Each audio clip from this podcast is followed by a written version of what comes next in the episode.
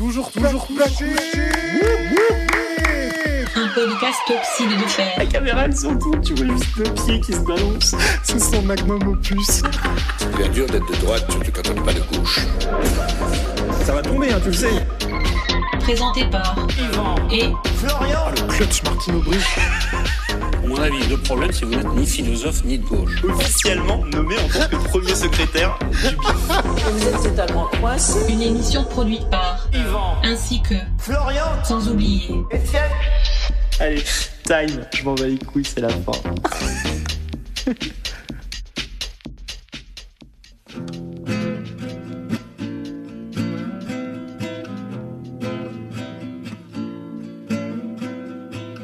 Invité dont n'est pas couché. Nouveau philosophe de la télé, mais attention, il sait se mouiller. Il soutient même des ONG. En Ukraine, on peut le croiser. Sous les canons et les mortiers, sa chemise blanche de chevalier. Il s'en sert comme d'un bouclier. L'enfoiré.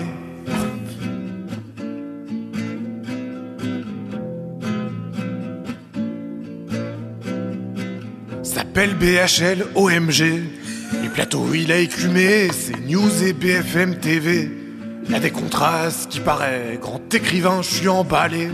C'est Mitran lui-même qui le disait, de Sarajevo à Alger, de Tripoli à l'Élysée, l'entêté.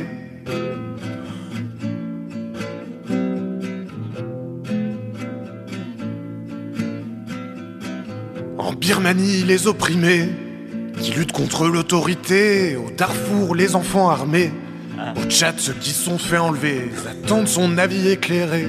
Si l'érudit voulait monter un parti politique allié, les malheureux sans doute se feraient encarter. Ah, Bonjour, bonjour à tous, bienvenue salut. dans ce nouvel épisode de Toujours pas couché. Je peux te poser une question en tant qu'ami? Bien sûr. Est-ce que tu as décidé Bonjour. de lancer la tradition Bonjour. Que tous les, trois, les- tous les épisodes 3, tu ferais une chanson de Renault. Putain, c'est la 3, c'est vrai. Non, non, pas du tout, c'est oui, juste que bah Comme dans euh, la saison 0, on avait déjà eu une chanson de Renault. Effectivement, non. Bah, en fait, euh, on reçoit BHL ce soir et grand. forcément, j'ai eu, j'ai eu l'entarté de Renault toute la, toute la Bah semaine en tête. Évidemment. Et, et voilà, je me suis dit, petit hommage. Donc, ça fait deux fois qu'on reçoit Renault. Il est déjà parti là, malheureusement. Ça fait deux fois que- Bah oui, alors Renault, il reste pas. hein. Alors si vous saviez comment il nous a traité la première fois pendant la saison 0, Ah ouais, non. on va rien dire. On va rien dire, mais moi, les, placa- les placards à alcool étaient vidasses. et il m'a piqué, ah, dis donc, et il m'a piqué 20 balles. J'avais laissé traîner 20 balles pour le livreur de pizza et est parti avec ce salopio. Renault, on Enfoiré. C'est lui, Enfoiré. l'enfoiré. Bon, comment ça va, mon grand? Putain, qu'est-ce que ça va? Ouais, c'est vrai. Et toi? Ouais, ouais, de fou. Bah écoute, ça va extrêmement bien. Je suis ravi de faire cette émission. Ouais, ouais. Alors, il est ravi. Il faut savoir que ça fait une semaine qu'il est en train de s'enjailler sur BHL. Ouais, c'est possible. On a beaucoup parlé cette semaine, on s'est beaucoup envoyé de messages par rapport à TPC. principalement à cause de BHL. Mais alors oui, il y a Bernard. Alors vous l'avez peut-être compris, mais il y a Bernard-Henri Lévy dans cette émission Peut-être, ouais. Et on, on va le dire tout de suite, c'est un gros morceau. Oui. En fait, j'ai beaucoup de notes. Il y en a beaucoup, c'est sur BHL. euh. En fait, il y a beaucoup de choses qui ne sont où j'ai pas de notes à part pour BHL. Bah, Et un peu euh, pareil. Donc voilà, il a un peu fait toute l'émission pour moi, quoi. Et euh, je crois qu'on a d'autres invités d'ailleurs. Oui, bah euh, Laurent. Et pour ça, euh, il faudrait que, euh, faudrait que Laurent daigne venir. Dame de venir. Bonsoir Oh putain, il arrive. Salut Laurent. Bonsoir Laurent. Bonsoir, comment ça va le garçon? Ça va super, Laurent. Vous êtes là pour nous parler des invités, on va vous laisser Je faire. sais pas si vous avez vu, maintenant je suis sur BFM. hein. Oui, bah. Ça va commencer lourd, lourd, lourd. Ouais, euh, BFM, BHL, vous faites euh, beaucoup d'acronymes aujourd'hui. Exactement. Je vous propose qu'on commence tout de suite. Oui, hello, allez-y Laurent. Très bien. Bah, tu commences, jamais là. tu discutes, mais. Attends, j'attends qu'il soit prêt. Ce soir, nous recevrons Bernard-Henri Lévy, Hervé Morin, Bernard Werber, Nadine Trintignant, Stevie Boulet et Princesse Erika. Wouh Pas tant d'invités, en vrai, si on est tout à fait honnête. C'est vrai, c'est vrai, pas tant d'invités. Merci, merci Laurent. Merci Lolo. Merci, salut les gars. Salut Laurent. Il est jovial ce soir. Donc, bah, c'est BFM, ça le. Ouais, c'est ça, nouveau, nouveau challenge pour une nouvelle vie. Ouais. Non, effectivement, pas tellement d'invités, mais, mais ouais, comme on dit, des gros morceaux. Donc euh, finalement, on s'est dit peut-être avant l'émission que cette émission allait durer un peu plus Ouais. longtemps que les autres. On va être très honnête avec vous, ça va être long. hein. Ouais. Accrochez-vous. Accrochez-vous. On pense à vous. Alors ça, c'est les invités que nous allons recevoir ce soir, mais il me semble, Oui. vu que ça fait 18 fois qu'on le fait, qu'il y a des invités qu'on ne va pas recevoir ce soir, mon cher Yvan. Eh ben non, et du coup, jingle des invités que nous n'avons pas pu recevoir aujourd'hui. On en est bien triste. Putain. Ce soir, ce, ce, ce, ce, ce soir, ce soir, ce, ce, ce, ce soir, nous ne recevons plus. Nous ne recevrons pas ce soir euh, Cécilia Attias. Oh Pourquoi on ne la recevra pas Euh, Ah mais oui, ok, c'est Cécilia Feu Sarkozy. Feu Sarkozy, parce qu'elle n'est plus première dame. Ça y est, c'est officiel. Ça y est, ça y est. Euh, bah oui, elle se barre. hein. Elle lui a dit euh, Je me casse. Écoute, aïe, Nico, aïe. on a passé euh, 13 belles années ensemble, mais je m'en vais. Et Nicolas, il a dit Ok. Ok, mais ils sont officiellement, ça y est, divorcés d'un commun accord, selon euh, la police.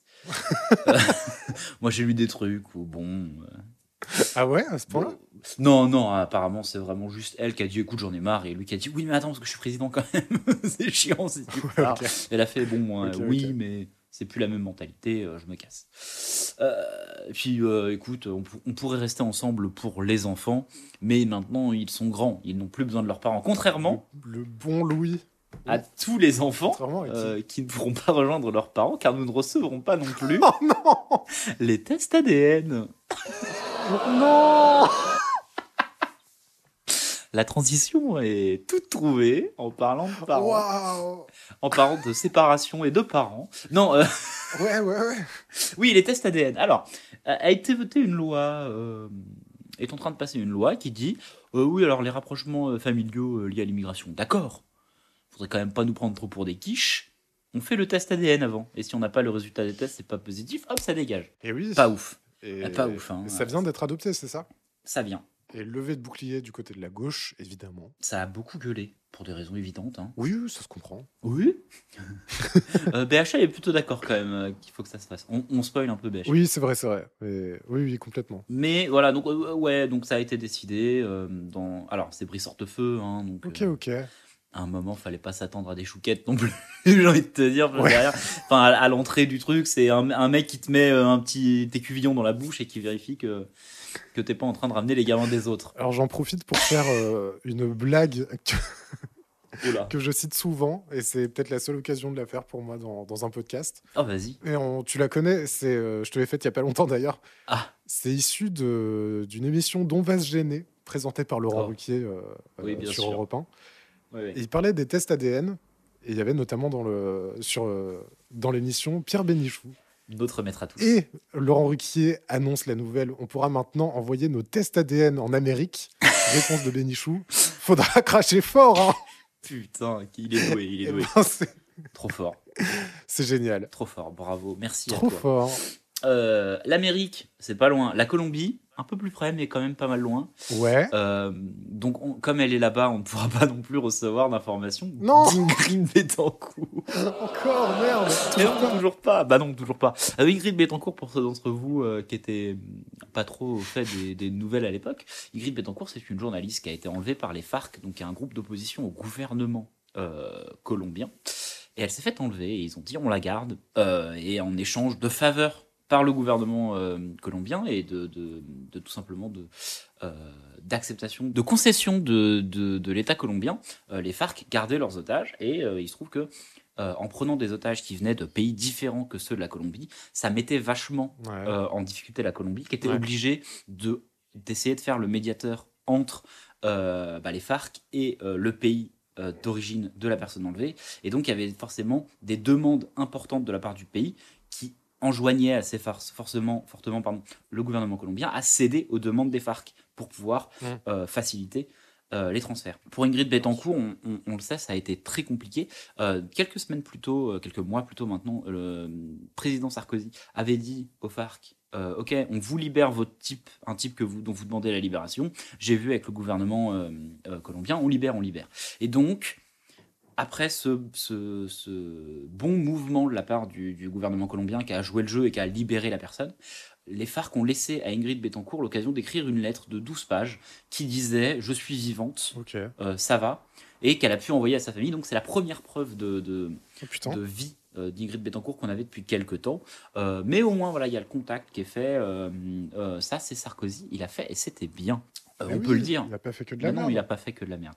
Euh, bon, le Darfour. Euh, Allez nous ne recevons On le reçoit pas, non du coup plus, Merde. L'arche de Zoé.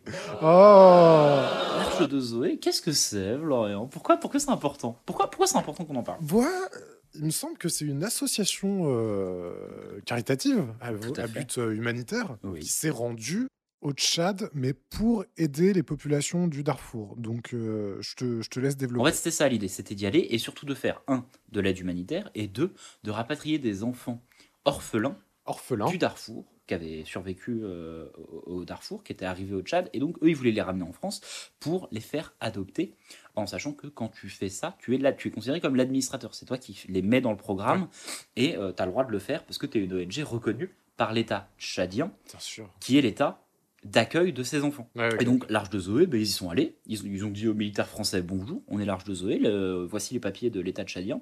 Il, nous- il faut qu'on prenne les gamins, là, ces orphelins-là. Et euh, l'armée française a fait Bah. Ok. Et à un moment, le, la, la police tchadienne, elle a fait Mais ça, c'est. Alors, premièrement, ce ne sont pas des enfants du Darfour, ça, ce- c'est les nôtres, c'est des enfants tchadiens. Et Ouais. de deux, ils sont pas du. Leurs parents nous demandent où ils sont, quoi. Ils sont pas du tout orphelins. Et donc, en fait, c'est une- une action humanitaire qui a pris la décision d'enlever 103 gamins et d'essayer de les ramener en France pour les faire adopter dans des familles françaises, bah, des, des familles aimantes et euh, en, en- besoin euh, d'enfants et qui avaient toute l'affection du monde à donner, mais en les enlevant à leurs parents. Ce qui, euh, selon Noël Mamère, est un genre de néocolonialisme passionnel. Ouais. compassionnel même, horrible, qui dit bah oui mais ils seront quand même. Alors on n'a pas trouvé d'enfants du Darfour, mais là on a des petits Tchadiens, on peut leur offrir une vie meilleure Ouais. en les enlevant à leurs parents, ce qui est totalement illégal. Euh, ils se sont fait choper euh, quelques temps avant de- d'embarquer dans l'avion qui devait ramener les enfants en France. Euh, L'État tchadien a été bah, assez, assez compréhensiblement très énervé, a décidé de leur foutre un procès au cul. Oui. Et globalement, le- l'opinion pu- pu- publique française à l'époque, elle a dit Mais non, mais c'est n'importe quoi. Euh, ils sont français, ils devraient être jugés en France. Et euh, il y a Sarkozy, il y va là. Ouais. Il a remonté les manches, le petit, le petit Nicolas, il y va. euh, Oh, le petit Nicolas, je me déteste. Oh putain Oh, le- l'humoriste euh, des plateaux, de plateaux des années 2000. Ouais, non, Nicolas Sarkozy, il va. Et en fait, ça va être très important pour toute la suite de l'émission. donc C'est pour ça qu'on voulait bien vous le dire. Oui. Au moment de l'émission, Nicolas Sarkozy est en route pour le Tchad.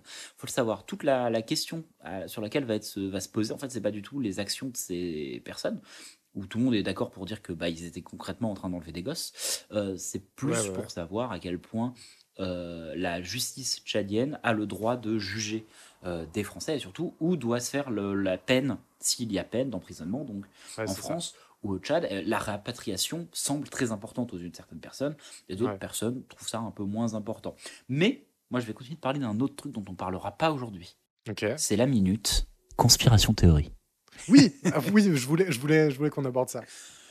Donc il se trouve qu'une des personnes de... Ça a un rapport avec Sarkozy. Ah non. Oh, c'est quoi toi? Euh, moi, c'est sur le fait qu'en fait, euh, au Tchad notamment, il y a eu plein de réactions de, Ah, euh, bah, du président. qu'est-ce qu'il de- voulait faire avec les gosses? L'opinion publique, ouais, voilà.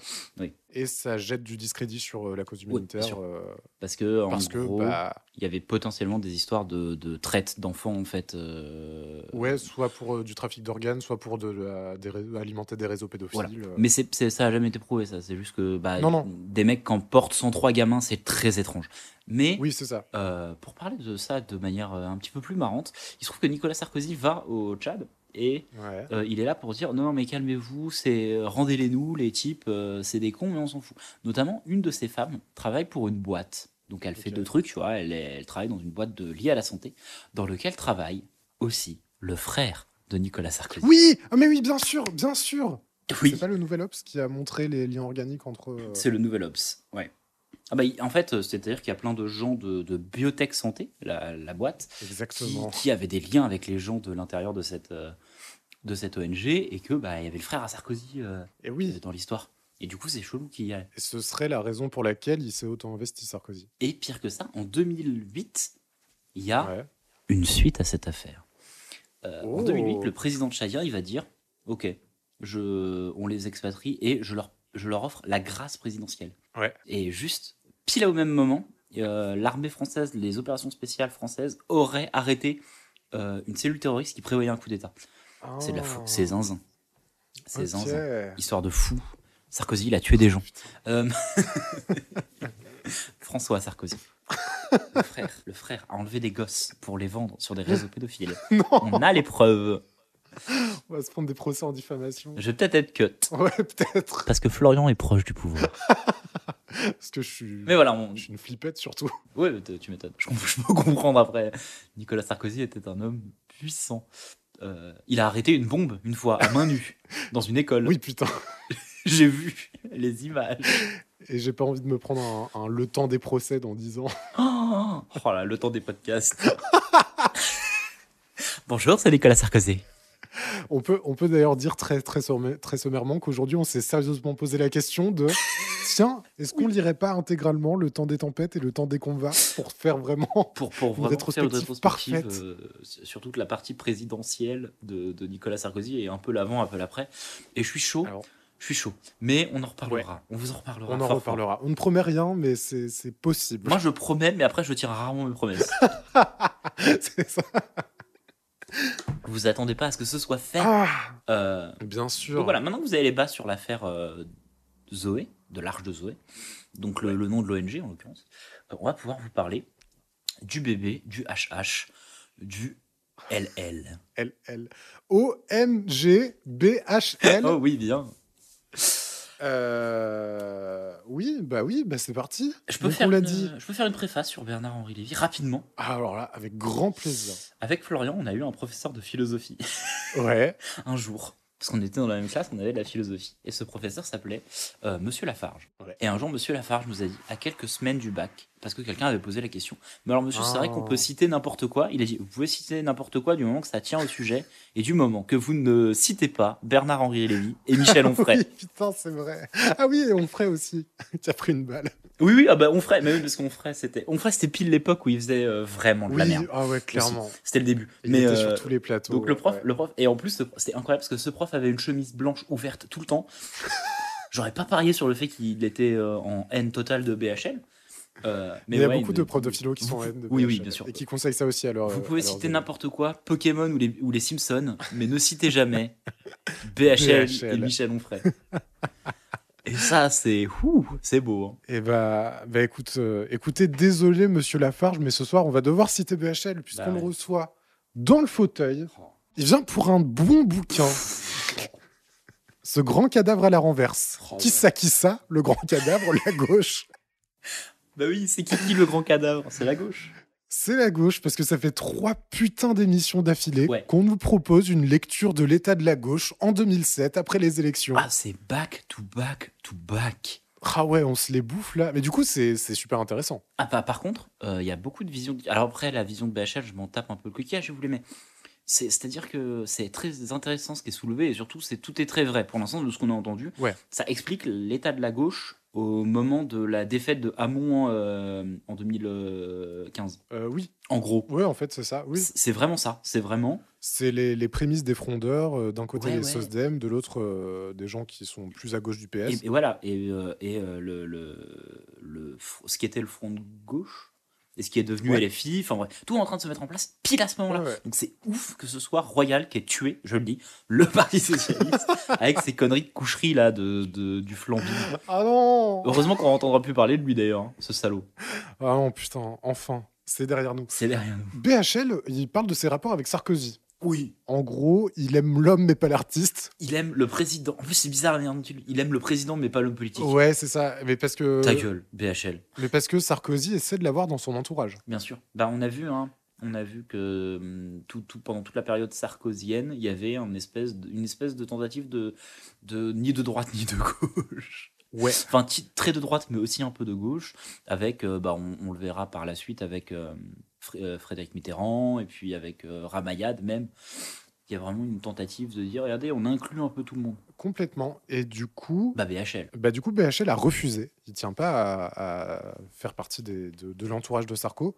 Il cite notamment une raison, c'est le discours de Dakar. Je sais pas si tu l'as euh, Je- si tu l'as en tête celui-là. Ah, euh, non. C'est un discours que Sarkozy a. C'est celui qui dit euh, 500 connards sur la ligne de départ? Euh, non, 500 connards sur la ligne Ah, c'est de Renault, je confonds toujours Sarkozy et Renault. Ouais, toujours. C'est ça ton problème. Donc, c'est un discours que Sarkozy a fait à Dakar, donc au Sénégal, le 26 juillet 2007, Au écrit par le bon Henri Guénaud, Ah, Henri qui Guénaud. était son prête-plume à l'époque. Je l'aime. Tu quoi Hein? Je l'aime. Ah, moi aussi, je l'aime.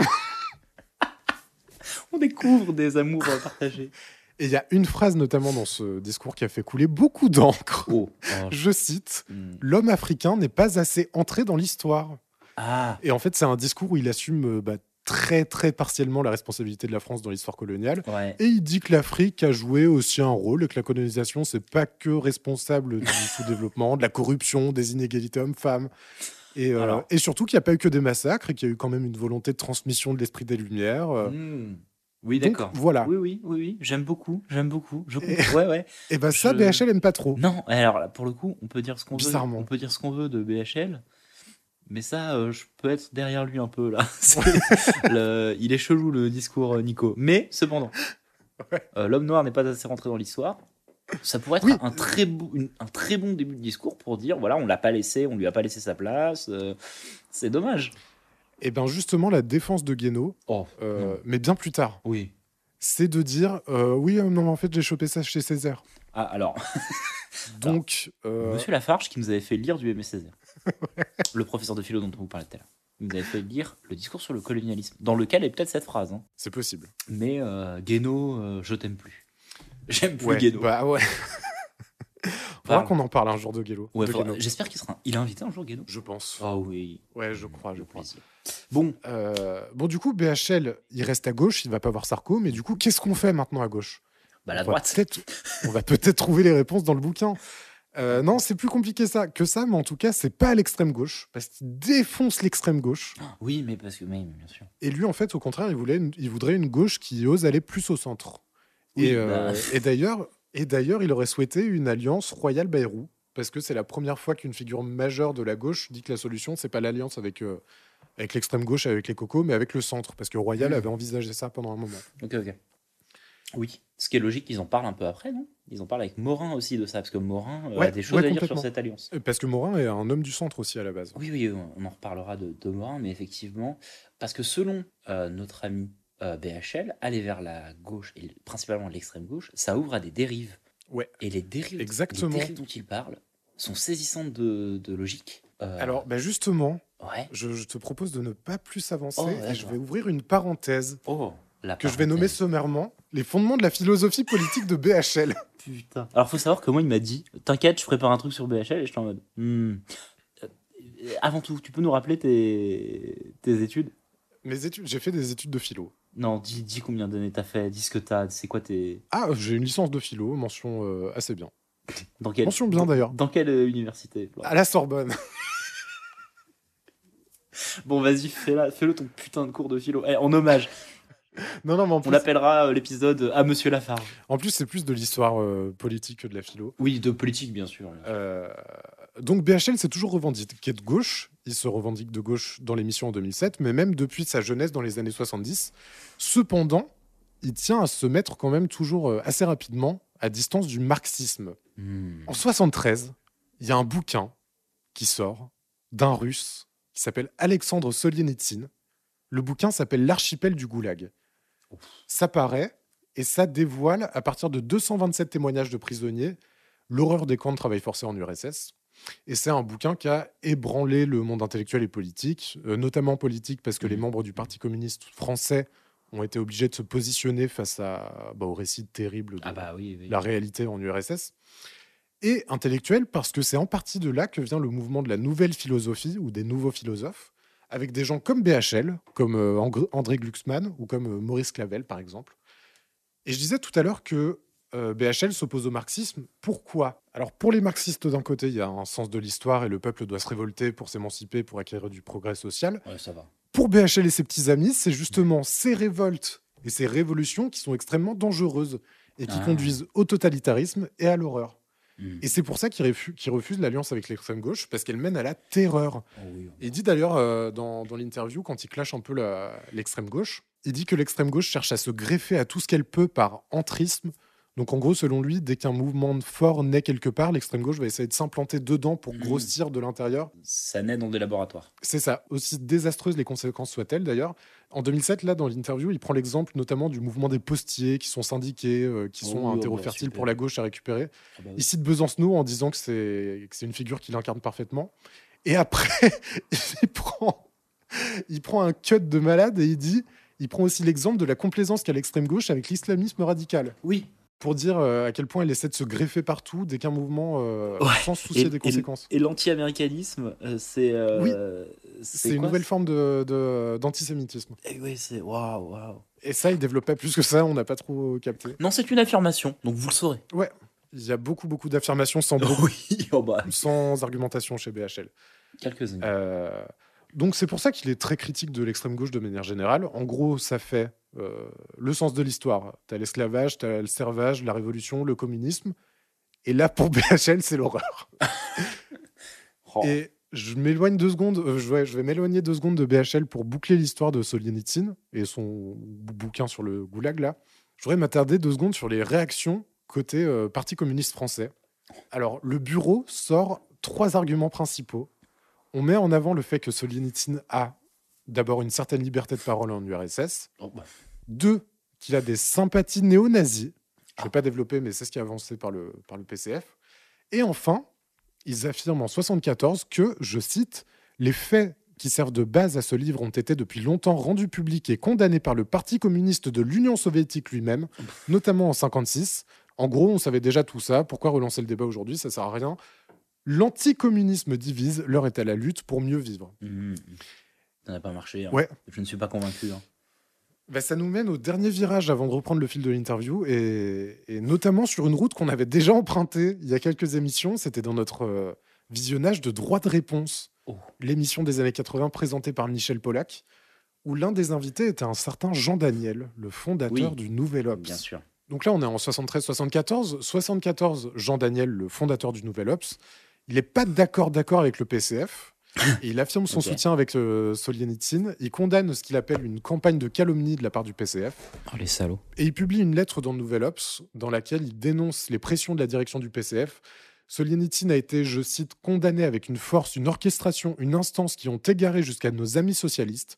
Donc cette vision de Solzhenitsyn, elle s'est propagée au-delà de la gauche extrême, quoi, jusqu'à aller chez les, chez les socialistes. Chez les gentils. Et là, il y, a, euh, il y, a une- il y a une division qui s'opère. Euh, En gros, il est soutenu par d'anciens communistes qui ont quitté le parti, dont Edgar Morin et Claude Roy, qui étaient aussi sur le plateau de droit de réponse en 81 d'ailleurs.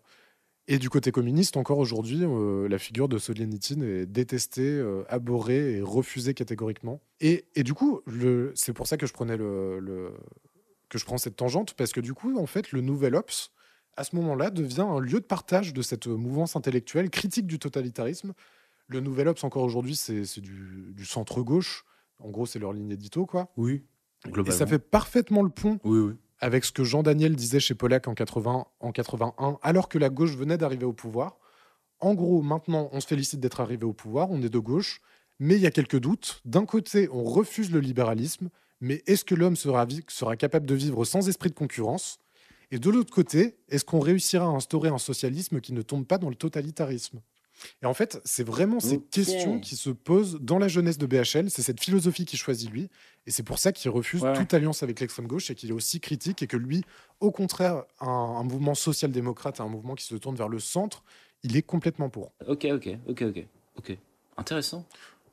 Donc voilà. Il est con.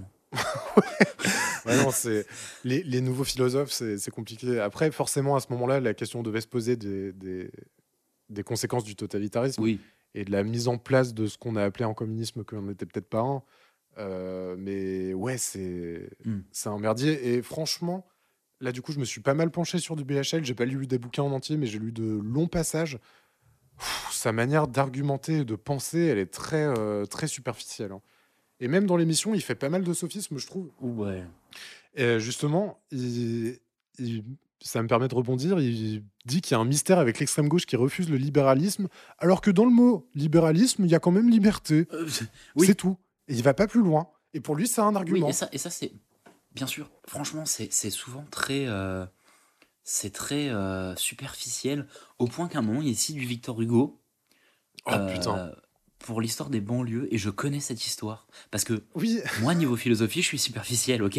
Genre, moi, moi, j'ai pas fait ces conneries euh, à la Sorbonne, là. Genre, euh, mais moi, j'ai déjà entendu cette, cette, cette histoire de ce poème de Victor Hugo qui dit, euh, bah voilà, Victor Hugo, il a engueulé les, les casseurs, qui, les islamo-gauchistes qui cramaient des bibliothèques en disant, vous avez pas honte de, de cramer euh, le symbole de la culture et de, et de ce qu'on fait de mieux en France. Ce à quoi les manifestants, entre deux flashballs, ont répondu, frérot, je ne sais pas lire.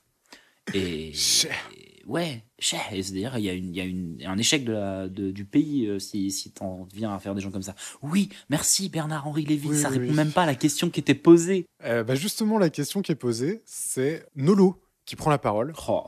Alors, peut-être un petit, un petit avis sur Nolo euh, dans cette émission et dans cette interview? Ah, dans- alors, dans cette, dans cette interview, j'ai trouvé qu'il rentrait dans le jeu de, parler avec BHL, donc il avait déjà perdu le jeu. Euh, Dans l'émission, il est cool. Je suis assez d'accord. Ouais, c'est... j'a- j'aurais dit à peu près ça. Euh, du coup, il pose la Mais question. en fait, le euh, moment où je vais lancer, euh, le moment où je vais lancer des fleurs à Nolo arrive beaucoup plus tard. Je crois, je crois voir de quoi tu veux parler. Nolo pose donc Ouais. la question de ce que c'est que d'être un homme de gauche au XXIe siècle.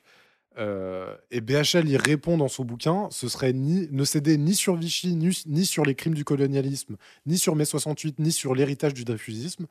Ok, donc euh, ça, c'est des symboles importants. Mais vous évacuez le social. Vous êtes un grand Ouais. bourgeois. Il n'y a pas une seule référence au social. Être de gauche, c'est en appeler à l'utopie. Vous, vous en appelez à Manuel Valls. Et oui, et, et, euh, petit, je rajoute un petit commentaire. Bah oui, parce que l'utopie, ça pousse les gens à se rebeller, donc ça pousse les gens à, euh, à tout cramer, à la violence et à l'horreur. Oui, Donc c'est Eh oui. totalement l'esprit Oui, BHL. Du, du coup, c'est son. Voilà. Et les symboles, parce que le social, c'est la merde. Et en vrai de vrai, euh, Nolo n'est pas d'accord. Ouais. disant, bah, le, euh, le socialisme, c'est aussi cette utopie. Euh, et, et Zemmour non plus. Ouais. Et c'est fou. Parce que sur les symboles, ça pourrait être Zemmour, quoi, qui serait d'accord. Mais il est même pas d'accord. Non, parce que, parce que Zemmour, ce qu'il fait, lui, il dit bah justement, il parle de Vichy, de Dreyfus et de la guerre d'Algérie. Ça, c'est ses dates de référence. Si on veut être de gauche, et comme par hasard, il choisit des dates où la France n'est pas glorieuse. Vous culpabilisez la France, monsieur, hein, monsieur Lévy. Oui, et alors, et, et, et là, il y a une conversation qui est ahurissante. Pour vous montrer à quel point c'était pas intéressant. Parce que moi, je veux le dire, c'était pas intéressant, ça ne m'a pas intéressé, ça me juste non, en fait. J'étais en, en colère. Euh, BHL dit oui, et ça, faut les regarder en face pour pouvoir les laisser après en arrière, en prendre des, des, des, euh, comment dire, des leçons et pouvoir laisser ça derrière nous et ne plus. Et Zemmour est en mode, mais non, il faut Il tout faut garder. tout assumer. Mais oui, il faut tout assumer. Et t'es en mode, mais quoi, Eric? Eric, Eric, je. Et, c'est chiant parce que là, c'est juste un jeu de posture. Là, c'est vraiment très caricatural. En gros, c'est Oui. BHL qui dit Bah non, mais moi, je suis pour les Français qui ont bien œuvré durant ces moments. Je suis pour les résistants, je suis pour euh, les Dreyfusistes, je suis pour euh, les gens qui se sont battus euh, dans, dans toutes ces dates. Ouais, ouais, c'est une catastrophe. je n'occulte pas le reste, mais je préfère prendre. euh, En fait, voilà, je n'occulte pas le reste. choses. Ça, ça veut dire, on va pas en parler. C'est un peu ça. Et BHL, d'une toute, ouais, et, et Zemmour, d'une toute petite voix, il dit non, non, il faut tout prendre. Mais oui, il faut tout garder. C'est non, un que- zinzin. Non, mais parce que on, on en a déjà parlé. Non, mais oui, Lui, on il, sait, il a- on il a cette posture horrible.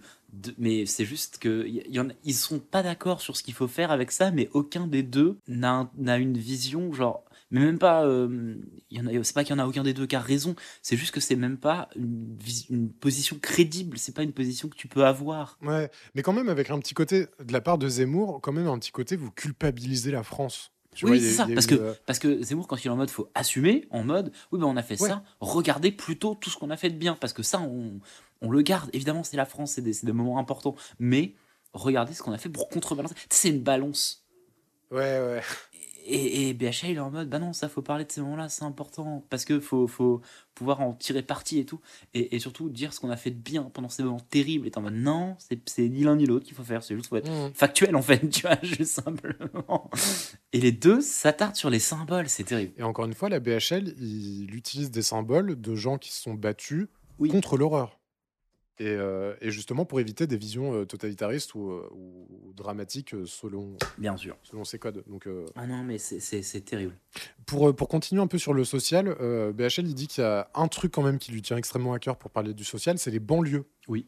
Et apparemment, selon lui, c'est la question sociale par excellence. Parce que ça encore. Bah, ce, Là, je suis assez d'accord sur lui. Il dit, en gros, il y, a Oui. deux, il y a deux positions. Soit ce sont des barbares et ce seront les membres du nouveau parti fasciste de demain, soit c'est la mise en évidence la plus limpide de l'exclusion, du chômage de masse, de la misère dans un pays en principe égalitaire et républicain. Et il dit un truc de fou. Voilà. euh, La banlieue, c'est littéralement la mise au banc. Oui, exactement. Et je- est- bah, euh, oui, je savais pas. Enfin, j'avais jamais réfléchi comme ça, mais bravo BHL. C'est bien, des petits points quand même, des petits points. Et pardon, là, du coup, euh, je fais le connard de, de- de licence de philo. Il cite Foucault, Oui, euh, alors, qui disait que ce qui est caché à la marge d'une société est révélateur de son noyau. Ouais. Et donc, c'est ça qu'il faut regarder et qu'il faut montrer. Il faut pas regarder ce que les sociétés montrent, mais ce qu'elles cachent. ouais, moi j'avais noté demander à Florian.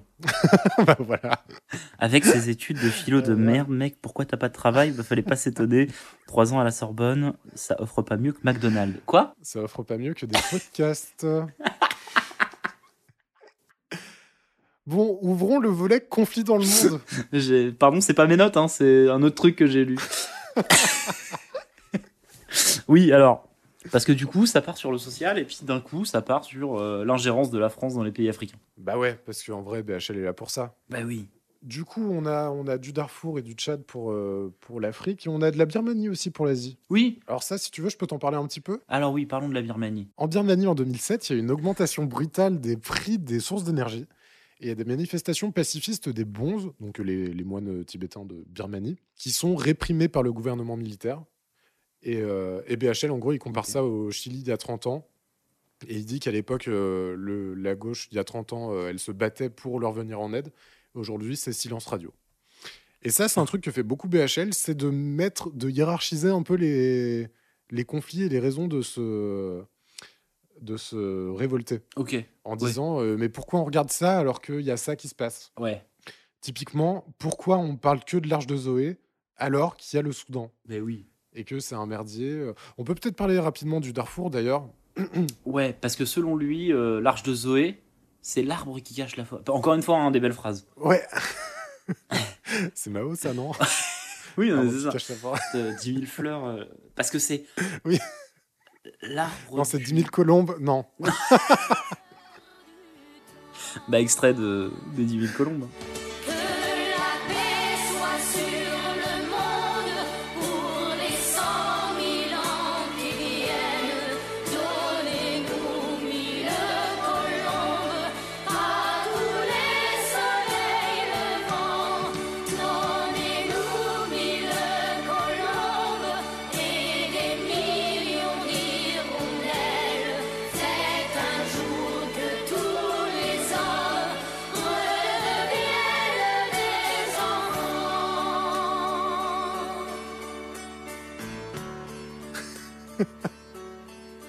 Confonds tout le temps Mireille Mathieu et Mao.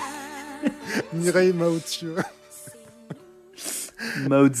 Mao- Mireille Mao Zetieu. Ah putain, si c'est le titre, je sais pas comment je vais l'orthographier. Ah oui, bon alors là, bon courage. Donc, euh, peut-être juste rapidement pour parler de, de ce que c'est euh, la guerre du Darfour. Donc, le Darfour, c'est une région dans l'ouest du Soudan. Et la, la guerre la plus récente, parce qu'en fait, il y a des conflits depuis, euh, depuis très très longtemps, elle, euh, les dates, c'est 2003-2020. Ah oui. Et en gros, c'est pour différentes raisons. Des raisons ethniques, parce qu'il y a plein d'ethnies différentes. Des raisons politiques, parce qu'ils se battent pour euh, des territoires. Et économiques, parce qu'il y a du pétrole, Allez, en gros. donc c'est le bordel. Donc ça, on se demande pas. C'est sans doute euh, bah, nous qui avons mis des, li- des, des, des lignes à des endroits et puis on a dit, allez, ce sera un pays. Et non, mais justement, c'est un merdier quand tu regardes cette région euh, sur Google Maps, par exemple, tu as des pointillés partout, quoi. T'as Ouais, rien de défini et c'est. euh, Et, et du coup, ouais, BHL, il dit, pour revenir à l'Arche de Zoé euh, dont tu as parlé dans, dans ta chronique d'intro, il dit pourquoi on parle de cette bande de pieds nickelés qui jette un discrédit sur la cause humanitaire et pas des 5000 enfants enrôlés dans des milices par le président du Tchad dans le cadre de la guerre du, Darfour? Lui, il est vraiment dans son truc de pourquoi on regarde ça et pas ça? Ouais. Et euh, oui, alors oui, euh, parce que les deux sont dignes d'intérêt en fait, euh, peut-être. Ouais, ouais, c'est. je sais pas. Il y a Nolo qui lui fait le reproche d'ailleurs, qui lui dit alors ça, c'est du BHL tout craché, de, de toujours montrer un nouveau, un nouveau problème quelque part dans le monde, comme si on s'en Oui. occupait pas assez, et, de, Oui, oui. et avec le côté un peu moralisateur. Mais en fait, ce qui est, ce qui est fou, en fait, parce que c'est c'est con, parce que c'est une histoire uniquement de d'opinion publique. Parce que tout- toute l'opinion publique est effectivement Ouais. dirigée sur ça. Mais à côté, il y a, y a Hervé Morin qui est en train de dire Mais on a nos. En fait, nous, on a l'armée là-bas, on aide. Oui. On, on essaye de, de ramener euh, de la. Pas, pas de l'or, mais en tout cas, nous, on nous, a, on nous a demandé de venir aider, on vient aider. L'armée, l'armée elle va pas s'occuper de la- de l'arche de Zoé, en fait, mon pote. Ouais, ouais, c'est ça. C'est vraiment. Parce que, en fait, c'est un truc d'opinion publique. Et BHL, oui, d'accord. Ouais, Bah. L'opinion publique, elle parle pas de la guerre au Tchad. Et ben, c'est bien. Connard. L'Arche de Zoé, vraiment, ça a été le feuilleton de l'été 2007. hein, donc, euh, oui, Oui. après, c'est les médias, c'est voilà, c'est- l'engouement bah, euh, public, quoi. En fait, c'est c'est une posture nulle de dire oui, mais regardez, l'opinion publique, elle s'occupe pas de ce qui est vraiment important. Du moment qu'il y a des gens Ouais. compétents qui sont capables de faire des choses qui s'en occupent, BHL, tu changes Ouais. quoi au, au jeu là? Bah, je sais pas, ouais, c'est bizarre. Donc, euh, donc lui, là, là, sa thématique, c'est vraiment le Darfour, la Birmanie, les moines birmans et le Tchad. et justement, tu parlais de Morin. Morin, il fait une espèce de tambouille parce que Ruquier lui pose la question. Il lui dit Bah, on a le ministre de la Défense sous la main. Euh, il fait une espèce de tambouille. C'est tout pourri. C'est vraiment insipide. En gros, il dit que le gouvernement français est irréprochable sur ces questions. Et ça finit en invitation de Morin. Mais oui. Euh, il propose à BHL de passer son 31 décembre au Tchad avec lui. prépare leur nouvel an. Et BHL, au début, il dit bah, Vous savez quoi Complètement. Et deux secondes plus tard, il dit Mais vous savez, ça va rien changer, hein, 31 décembre au Tchad ou pas. Euh, ce qui Bah compte, oui. moi, j'espère de tout mon cœur que vous allez vous en sortir et que vous allez vous battre avec Monsieur Sarkozy. Ouais, super. Je le fais pas mal, non? Non. Ah non. Ah non. Je le fais super bien, je crois. Non, du coup, c'est pourri. Mais Hervé Morin, en plus, vraiment, il essaye de dire donc l'armée française est irréprochable. Pourquoi Ouais. Parce que le Tchad est un État souverain qui a accepté que euh, l'Arche de Zoé, sous un faux nom cependant, euh, se présente et Oui, oui, euh, ouais, ouais, soit en, en- en- en liberté sur le territoire. Ils avaient le droit d'aller dans les zones et tout, ils avaient les papiers en fait. Donc nous, on n'a rien à dire à un pays Ouais.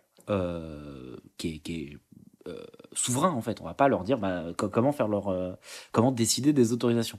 Et là, en fait, bah, il y a Zemmour qui est en mode Ah bon? Bah alors pourquoi on y est?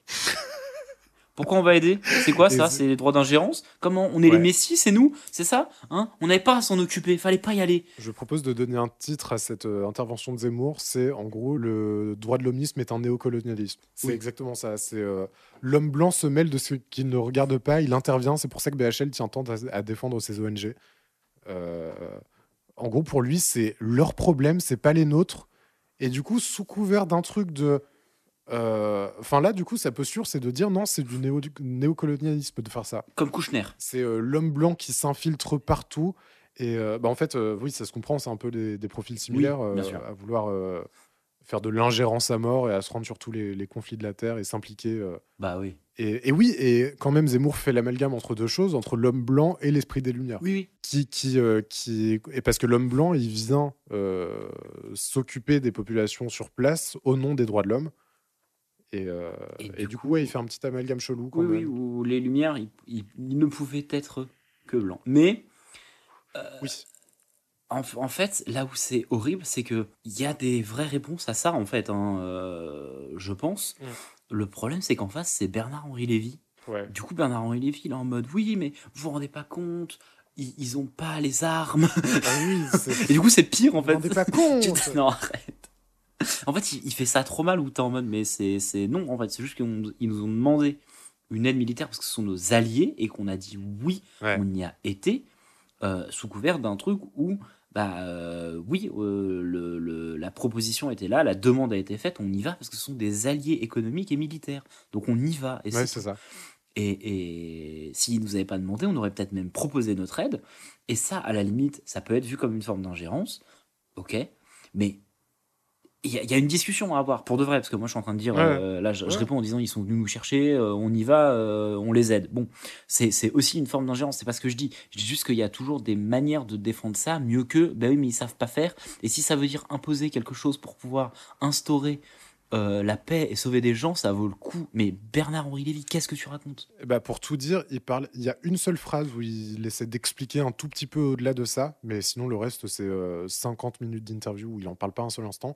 Il dit quand même à la fin que euh, bah oui, mais en fait euh, au Soudan en ce moment il y a la Chine qui essaie d'avoir des intérêts et euh, bah, Chine euh, qui va bientôt devenir une énorme puissance mondiale.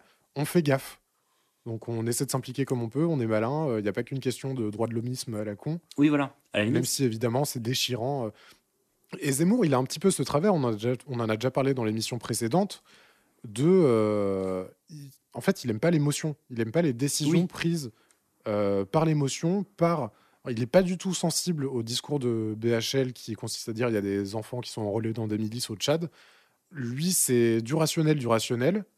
Finalement, c'est pas forcément si rationnel que ça. bah non, non. Mais euh, et il supporte quasiment pas l'idée d'indexer une, euh, une décision politique sur euh, Sur le fait que ce truc soit qui- la chose correcte à qui est faire. mieux, quoi. Ouais, c'est ça, ouais, juste, ouais, un truc moral, sur un plan moral. Il y a personne qui est d'accord vraiment avec Zemmour non plus sur le plateau, c'est pas ce qu'on dit. hein. Tout le monde essaie Ouais. d'y aller de sa petite explication de pourquoi on est là-bas. Euh, mais il n'y a rien de vraiment. En plus, c'est ça qui est terrible en fait.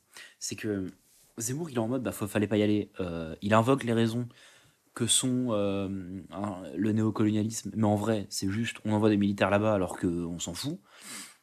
Parce que c'est un peu plus ça qu'il est en train de dire, honnêtement. Enfin, Ouais, ouais. il y a un peu de l'idée de on n'a rien En à fait, faire. on sait même pas Mais oui, parce ce qu'il n'a pas de posture. Vraiment, ce qu'il dit, c'est on devrait pas y être, c'est du néocolonialisme. C'est ça. Lui, c'est juste sur le principe. Ouais, exactement ça. Parce que, et en fait, c'est ça qui est terrible, c'est parce que la gauche dénonce le colonialisme. Et du coup, il y a une incohérence, et du coup, on n'a rien à y foutre. En fait, c'est juste pour mettre ça. la gauche en porte-à-faux. Et la gauche en face, bah, Exactement. PHL, lui, est dans ce droit de l'homisme. Du coup, genre, la conversion, oui, bah, elle est, euh, elle est un peu euh, tronquée dans le sens où BHL ne se garde pas du tout de ça. Et du coup, les critiques tombent. En fait, les critiques de Zemmour, dont il y a sans doute des, des possibilités de réponse. Moi, j'ai pas spécialement d'opinion. Oui, oui, Mais elles, elles ne sont pas là parce que c'est BHL en face qui, qui, qui parle vraiment de droit de l'homisme et du fait que eh ben, si une population, qu'importe quelle, quelle soit cette population, souffre, euh, on y va et c'est tout. Bah, ça marche pas trop pour les, les, les attaques de Zemmour en tout cas. Je suis d'accord. Il s'en sort bien finalement Zemmour, c'est plus sur un trait d'esprit qu'autre chose. Il cite, une, euh, il cite une phrase de Rousseau dans l'Émile. La phrase c'est Défiez-vous de ces cosmopolites qui vont chercher loin dans leurs livres des devoirs qu'ils dédaignent de remplir autour d'eux. Tel philosophe aime les tartares pour être dispensé d'aimer ses voisins. Ouais, bah oui. Donc euh, c'est vrai que ça correspond parfaitement à BHL euh, avec le portrait qu'on vient d'en faire. Oui. Mais euh, Il y a Bernard Werber ah oui, qui, qui intervient pour dire Non, mais attendez, quand l'État massacre, euh, c'est des gens qui habitent sur la même planète que nous qui se font massacrer, donc on intervient. ouais c'est ça. ce qui est au mieux une réponse pour le coup très émotive. Ouais, Au pire, c'est de la décence. ouais. même même si là, Mais- tu peux, là, là, ça peut partir. Pour le coup, là, je serais assez d'accord pour dire oui. Alors attention, euh, à pas trop partir dans un néocolonialisme où c'est toi qui décides de quand faut y aller ou pas, mais basé sur la décence. Oui, c'est ça. Et là, le seul truc qui est dit euh, à Bernard Werber, c'est qu'il est mégots, quoi. C'est, Oui. euh, Bah oui, pas forcément parce qu'il y a de l'émotion et qu'on a vu que Zemmour est l'émotion Ouais. et les sentiments en général. Bon, Bah là, Zemmour s'énerve ouais, vraiment, il gueule, il gueule comme pas possible. ça gueule. Et Ruquier dit bon, euh, vos gueules. Allez, c'est, fini. Hop, ça part en prod. Calfon, il a tout ce qu'il lui fallait. Cassez-vous. Ouais, ouais, ouais. Je... On reparlera peut-être un peu plus tard du style Ruquier dans, dans Ouais, cette émission. Parce que là, vraiment, il coupe court à la, à- au truc. hein. C'est-à-dire que Zemmour est vraiment en train de dire Je veux finir je, laissez, Monsieur, je fais mon travail. Euh, Et euh, Ruquier en mode Non, non, c'est terminé. Je mets fin au débat. Euh, J'interviens. Bien sûr. Je suis la France qui intervient dans ce débat et j'arrête. Je crois que d'ailleurs, c'est la blague qu'il fait. Il dit. euh, parce Oui, que ça. ça part sur les dictateurs. Oui, oui, il dit euh, il y a un dictateur dans cette émission et c'est moi. Maintenant, c'est terminé. Voilà. Bon, bah très bien. C'était pourri, c'était horrible. Mais laissez-moi vous dire. Alors déjà, je suis pas très porté philosophie. Et alors, C'est pas de la philo. Oui, c'est pas de la philo, mais je suis pas très porté. euh, Mais alors, l'ingérence au nom des droits de l'homme, Ouais, ouais. je vous avoue, pour moi, c'est pas un débat. C'est-à-dire qu'il y a des, il y a des, il y a beaucoup de gens qui réfléchissent à si on doit aller dans un pays ou pas, notamment le pays en question. Et Ouais. franchement, en débattre sur une émission de télé avec, bon, il y a le ministre de la Défense à la limite, mais c'est pas une décision. Il n'y a pas de décision politique autour de ce débat, ouais. et on y est déjà. Je À ce suis- moment-là. Je, je comprends. Je comprends. Tu vois? Du coup, genre, euh, Euh. là pour le coup, l'arche de Zoé était beaucoup plus intéressante. Parce que, En vrai, oui. bah oui, BHL, la question elle est pas sur le bon truc, mais en même temps, bah maintenant il y a des militaires français qui sont là-bas et qui se démerdent et qui sont pour peut-être les bonnes raisons, peut-être pas les bonnes raisons. Et c'est intéressant d'en discuter si tu veux. Ouais. Mais avec Zemmour, surtout quand on sait qu'il refuse d'être dans les cabinets de ministres de, de, de Sarkozy, où il pourrait en parler avec lui, quoi. Genre, voilà, ouais, non. Ouais, non. pff. Moi, j'ai adoré, mais pour euh, au second degré, quoi. Mais oui, en vrai, c'est. Oui, oui, je pour l'objet Sinon, c'est juste navrant de voir ces gens qui ont des Oui. postures parce que c'est même pas. Ils proposent pas de solution. Ils ont. Voilà. Et puis non, c'est. Tiens d'ailleurs, si vous voulez, euh, si l'histoire de l'Arche de Zoé vous intéresse, il y a un film qui est sorti en 2016 avec euh, Vincent Lindon et Louise Bourgoin Ah oui, qui oui, oui, s'inspire très fortement de, de ça. Ça s'appelle Les Chevaliers Blancs Ouais. Et si, avec Reda Kateb, Reda Kateb aussi. si on apprend un peu plus sur BHL vous intéresse, Oh bah, pff, pff, démerdez-vous. euh, je sais pas. Bah, de toute façon, alors BHL, Il y a des, bah, il y a des compilations dans Tartrage. oui, ça déjà. Puis il va Euh, revenir. vous pouvez écouter la chanson L'Entarté de Renault. Et non, il va revenir beaucoup, beaucoup de fois. Je crois qu'il est invité 9 fois en tout, en 16 saisons, en 14 saisons, donc on va en bouffer. Ouais, on va en bouffer du BHL. Mais c'est délicieux. Jean-Luc Lemoine, Ah. euh, pff, t'as beaucoup de trucs à dire Oui. Ah merde Bah vas-y. Sa vanne. euh, La vanne Ouais. avec laquelle il commence, c'est des questions, c'est des vannes sur questions pour un champion. Oui, C'est c'est toujours oui, drôle. la blague est drôle. C'est toujours C'est drôle. vrai parce que c'est drôle. Il, il prend un extrait de euh, Laurent Ruquier qui parle comme Julien Lepers. Ouais. Méga drôle. Et après, il fait un truc. Il décide de faire une vanne. La vanne, c'est qu'il y a une dame qui dit Bonjour, moi je, je- voulais voir euh, Éric Zemmour au, au Moulin Rouge euh, les samedis soirs. J'attendais qu'il sorte, mais il est jamais là. Et Jean-Luc Ouais. euh, Lemoine de lui répondre Bah non, parce qu'on n'enregistre pas en direct. En fait, les samedis soirs, il est toujours dans le quartier, Ah oui, mais il est dans un autre bar en train de faire des striptease. vrai. Et euh, j'en ai déjà parlé. Et euh, j'ai déjà dit plusieurs fois. Euh, Jean-Luc Jean-Luc Mélenchon, pas du tout. Jean-Luc Lemoyne, il a un truc. Il y a un truc, il, il est euh, sexuellement attiré par, euh, par Eric Zemmour. Je pense.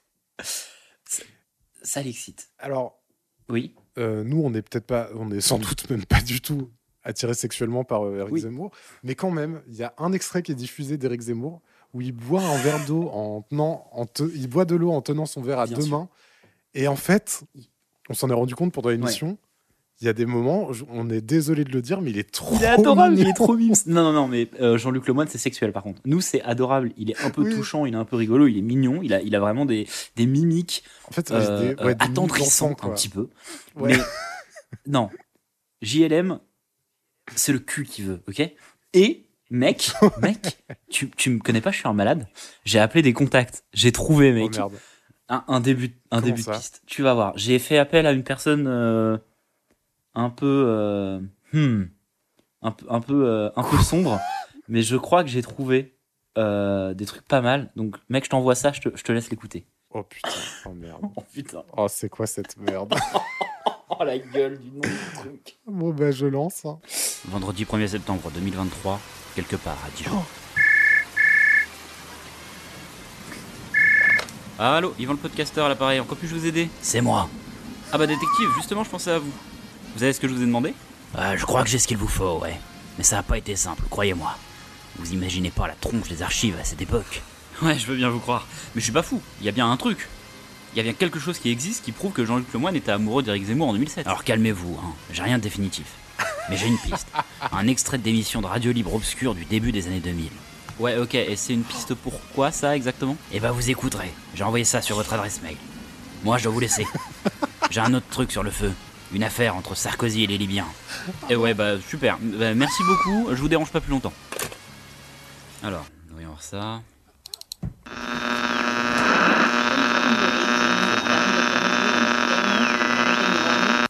Hmm. Salut les couches-tard. Le soleil va bientôt se lever. Et ça veut dire que Radio Sex va bientôt rendre l'antenne. On a le temps pour une dernière chanson.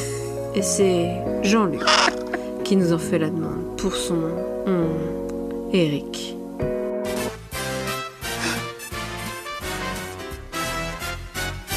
Je lui fais de l'effet au petit facho. Je crois qu'il me trouve bien rigolo. Je remplace sa je le charme, il me sourit, il s'amuse, mon beau facho. Je l'imagine, mon petit facho, en écolier, en gigolo. Dans un beau costume militaire, dans une tenue de corsaire, oh là là, pilote de l'air.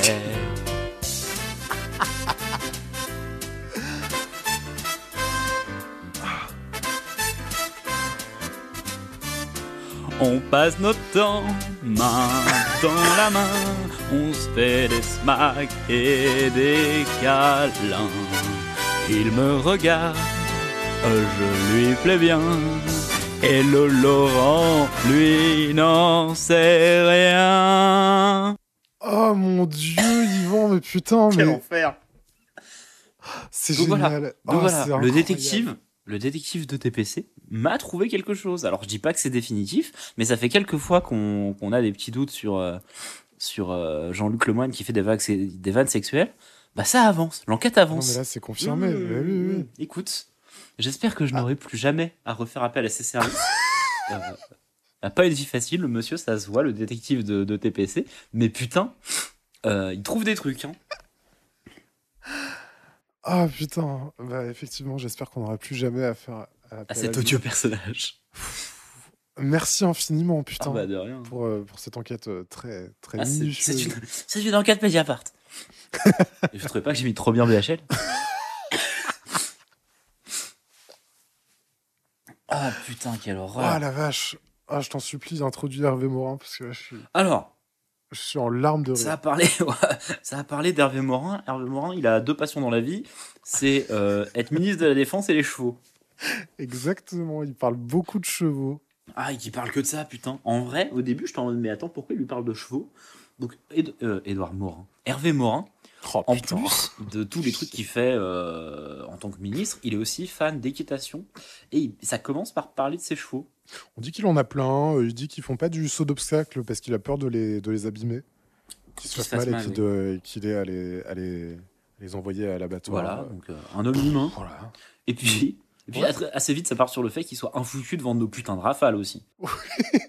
Alors c'est très marrant. Et c'est vrai, il est un foutu. Ruquier le lance sur les rafales. Il lui dit concernant les rafales, figurez-vous que je reviens d'Arabie Saoudite et des, Éra- et des Émirats Arabes Unis. Ruquier lui demande, ils vont vous en acheter? Et il répond, oh bah non, bah euh, en fait ils viennent de renouveler toute leur flotte d'avions de chasse, donc euh, Donc pas trop, non. donc non. Et là, ça part sur. Mais vous auriez pas un peu gaffé avec les avions de chasse français, là? Euh, En faisant Ouais. référence à quoi Florian? Euh, merde, je sais plus. Alors en fait, bah moi je sais parce que je parce que j'ai préparé ma putain d'émission plutôt que de faire une chanson à la con là en imitant Renault. Putain. Et voilà, moi j'ai fait une fac d'anglais, j'ai travaillé, puis toi t'as fait la philo, c'est tout. Euh, putain, je sais pas bah pourquoi ouais. je suis énervé contre tes études ce soir. C'est Parce que j'ai vu BHL, j'ai vu, j'ai vu, philo, j'ai vu philosophe, ça m'a énervé. Puis j'ai repensé à Monsieur Lafarge, euh, beaucoup de tendresse pour cet homme, mais euh, des cours de merde. Euh, non, ouais, parce qu'en fait il a dit euh, l'aviation euh, militaire euh, française fait des avions qui sont euh, des œuvres d'art à la pointe de la, de la Ah ouais. technologie, mais qui sont parfois trop complexes. Mm. Et les gens oui. l'ont un peu pris en mode, bah si on peut pas vendre nos avions, c'est parce que ils sont ils sont pas adaptés en fait, c'est de la merde. Ouais, Et, ouais. euh, et c'est pas ce qu'il a dit selon lui, mais c'est vrai que la manière de dire, c'est un peu de dire, on a du mal à vendre nos avions aux cons. Du coup, genre bah oui, oui, derrière c'est un peu une gaffe, ouais. Tu sais quand t'essaies de les vendre tes avions. Il se défend un peu Mais maladroitement. oui, il se défend méga euh, mal. Mais en même temps, ce qu'il a concrètement dit, c'est ben, on n'arrive pas à les vendre. Mais en même temps, nos avions, c'est des bijoux de technologie. Ils veulent des armes, les mecs. C'est des bourrins, c'est des merdes, ouais. c'est des cons. Ouais, Évidemment, ils, achètent ça. aux, ils achètent aux Libanais euh, et, ou aux Russes. Et euh, oui, bon, Hervé, c'est une gaffe, admets-le. Mais le fait qu'ils l'admettent pas est quand même incroyable. Oui, ça, ça rend encore plus, euh, ça rend plus fou Oui, encore. parce qu'en plus, il se défend en disant Oui, mais écoutez, moi, je ne suis, je fais pas dans le politiquement correct.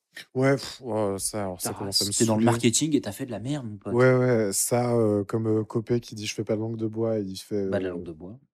mille, mille interviews remplies de langue de bois, c'est bon. Ouais. Putain, la droite Ouais, à droite. française. Alors, en sachant que Morin, il se défend vachement d'être à droite en disant qu'il est plutôt au centre. Oui, justement. Il est plutôt au centre. Et euh, donc là, on a parlé en fait vraiment très rapidement de la défense et de, des affaires étrangères, parce que là, on va parler de, euh, de, bah, de ce qui se passe euh, Le centre. sur, euh, au centre de la Et en France. fait, c'est assez intéressant puisqu'on a parlé pendant trois émissions là de l'état de la gauche après la défaite de 2007. Oui. Et maintenant, on va parler Ouais, du centre. Et on va faire centre. une petite histoire Bah du oui, centre. Et c'est cool en vrai. Et en vrai, du coup, je suis allé me renseigner un peu sur Hervé Morin. Et en fait, c'est cool de s'intéresser à sa vie. Parce que sa biographie, tu lis sa biographie et ça te fait une histoire du Ah, centre en Eh France. dis- dis-le nous. Alors, donc il en parle un petit peu dans l'interview. Là, on est, en, on est en septembre 2007. Et il soutenait Bayrou pour la Tout à campagne. fait.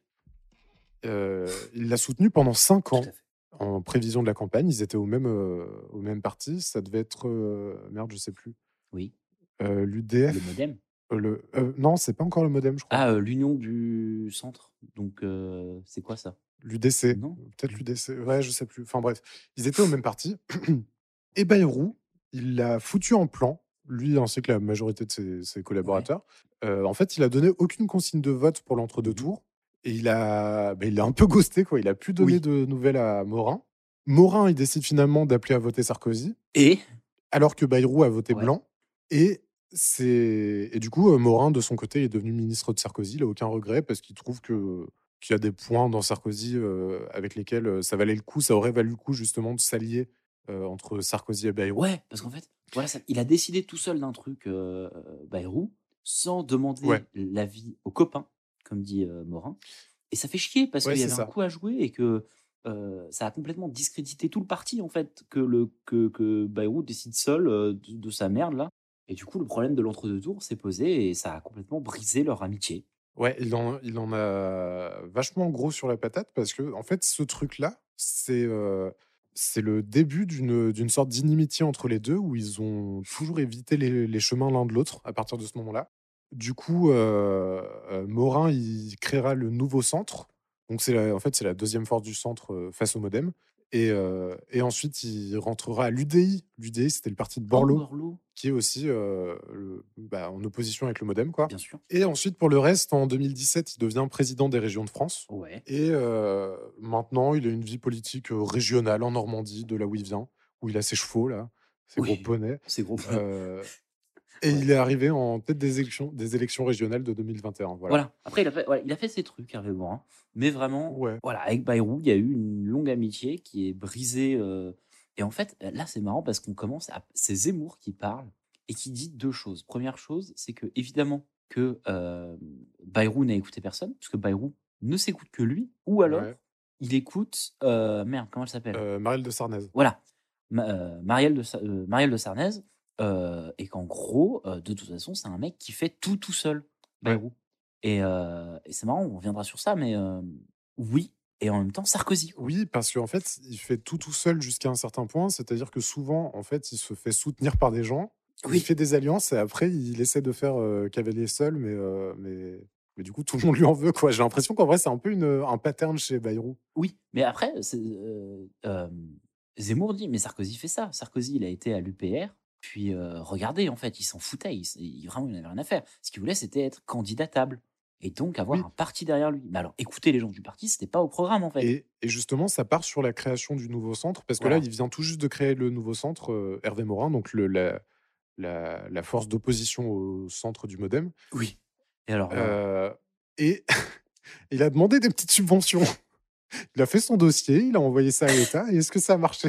Ben non, parce que déjà, pourquoi? Bah déjà parce qu'il y a personne qui était oui, derrière. oui, en fait, c'est ça, parce qu'il est solo, Et puis en et plus, parce que il- maintenant, apparemment, ça devient quasiment impossible de. Enfin, à cette époque, ça devient quasiment impossible de créer un parti. Et en fait, c'est ce que dit vraiment Zemmour, c'est mais vous croyez vraiment que si euh, Monsieur Morin avait pu faire son propre parti, Nicolas Sarkozy aurait pas fait son propre parti Oui, c'est ça. Vous êtes pour des ça dit, en malades. fait, Sarkozy voulait la tête de l'UMP pour Oui, la euh, présidentielle. pardon, l'UMP, j'ai dit l'UPR. Ah, euh, j'ai même pas fait gaffe. Et oui, voilà. euh, donc, donc, il se défend en disant Bah non, bah, on va essayer de, de tenir quand même malgré tout. Euh, le nouveau centre, ça existe encore maintenant? Je crois que ça a été. euh, je crois que maintenant, il y a encore une, euh, une alliance avec un autre parti du centre. C'est un peu Ouais. compliqué. Mais de toute façon, le centre, le centre, c'est Game of Thrones. Ouais, le centre, c'est un merdier. Ouais, complètement. Le centre, c'est ouais, c'est que ça. Et puis, Ruquier lui parle, lui dit un truc un peu marrant. Il, lui- alors, il introduit sa question en disant Je ne serais pas Laurent Ruquier si je ne vous parlais pas de ce que j'ai lu dans le, carnet- dans le canard enchaîné. Oui. Et ensuite, il énumère plein de monsieur et madame Morin. Et ils sont tous de sa famille et ils sont tous au nouveau centre. Et c'est tout, et c'est tous des candidats du nouveau centre. Oui, c'est ça. Et même son chauffeur et sa secrétaire sont partis quand même.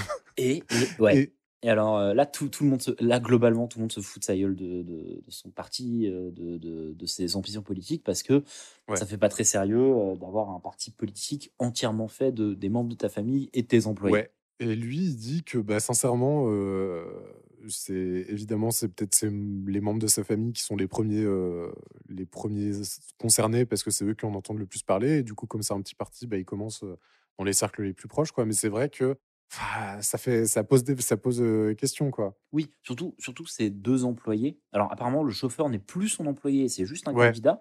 Mais c'est vrai que, euh, alors lui, il s'en défend vachement en disant non mais ça, attendez, euh, c'est pas parce que ces, ces gens-là travaillent pour moi qu'ils n'ont pas le droit de partager mes opinions politiques. Mais en fait, le fait que ce soit ouais. tellement, qu'il ait tellement gra- gratté les fonds de tiroir de ses- sa famille, c'est ça en fait. c'est bizarre. C'est, ça fait pas très, en tout cas, ça fait pas très euh, vrai parti politique. Ça fait plus Ouais. euh, début de, de d'envie et début de euh, d'ambition politique en train de se former avec ce qu'on peut, plutôt qu'un parti uni, euh, Ouais, c'est ça. tous voués à, à avoir des, les mêmes opinions politiques. Du coup, ça fait vraiment pas très sérieux. Ouais, et puis il se défend, il a une vision un peu romantique de la chose. Il dit, mais de toute façon, une famille, euh, Oui, une politique. famille, euh, c'est aussi, euh, ouais, une famille politique, c'est aussi une famille de toute façon. Et là, c'est, une formidable chose que de pouvoir allier les deux. Bon, Oui, Ah, voilà. Honnêtement, ouais, ça s'est déjà vu des familles politiques qui étaient à la tête d'un parti qui créait d'eux-mêmes. On va pas se le mentir. oui, bien sûr, bah, oui, Oui, bah oui, oui. Putain. Mais Mais oui, mais ça pose de la question sur la concentration du pouvoir. Oui, sur- voilà. enfin, En c'est- fait, là, ça fait très superficiel, auto- Ouais. euh, basé autour de de- d'un nom et d'une tentative de, de faire gonfler les chiffres très vite pour avoir un parti. On, on est d'accord qu'à aucun moment ces gens-là sont voués à être des candidats très longtemps, s'il y a moyen de les remplacer. oui, oui, euh, je, Donc, je suis d'accord. Voilà. Euh, et la seule bonne question de l'interview est posée à ce moment-là. Eh ben non, moi justement, je suis pas Ah. d'accord. Pardon, je te, je te coupe parce que j'ai Oh. trouvé que la, la prise de parole de Ruquier là, c'était bien qu'il la fasse maintenant. ah, cette, sur cette les, sur les Morins et sur la. Ouais. Écoute, Et en fait, je trouve que Ruquier, alors déjà dans cette émission, je trouve qu'il fait vraiment un job euh, remarquable. ok. Je tiens à le dire. Et euh, comment dire? En fait, là, ça fait complètement le job parce que tu as Nolo et Zemmour en attaque frontale, Ruquier sur le côté, comme dans la disposition du plateau d'ailleurs, qui, euh, qui euh, intervient pour faire parler d'autres sujets un peu en riant, mais en même temps en disant des trucs un peu. je suis, Là, le côté la famille, c'est un peu provoque. En fait, je suis d'accord. Non, je suis d'accord que ça lui permet de se défendre à Ouais. Hervé Morin. Donc c'est pas plus mal Oui, qu'il ait posé cette question. Maintenant, il fait des vannes sur son sur son propre chauffeur. Tu sais, genre, oui, c'est bien qu'il puisse lancer les petites questions un petit peu plus, euh, voilà, et puis rappeler l'actualité aussi. Ouais. Maintenant, le fait est qu'il laisse pas le candidat parler. quoi. Non, mais. Parce qu'il euh, fait ses vannes, donc ça coupe encore le, le sujet. Mais justement, justement, là, pour le coup, le truc qu'il fait pas, c'est qu'il fait pas de vanne relou en interrompant l'interview, en interrompant les questions et les réponses de Nolo et Zemmour. Là, il s'octroie sa propre question sur laquelle il va commenter euh, à son aise. Donc, vannes, ça, après, on aime ou on n'aime pas. Ah bah, Et, et moi, ce que j'ai aimé, c'est que Zemmour et Nolo, ils sont hilars quand, quand Ruquier fait son show. oui, Alors que d'habitude, ils sont un peu saoulés parce qu'ils coupent la parole. oui, oui. C'est mieux géré euh, pour tout le monde qui participe à l'émission, mais alors pas du tout pour, Ouais. euh, pour le candidat. Et, et du coup, même, je trouve, c'est pour ça que je dis que je trouve qu'il est excellent parce qu'il distribue bien, il quadrille, il reprend Zemmour en donnant le contexte de ce qu'il raconte. Oui. Euh, à un moment, il lui dit littéralement Je vais le faire plus rapidement que vous parce que vous n'avez pas un bon esprit de synthèse.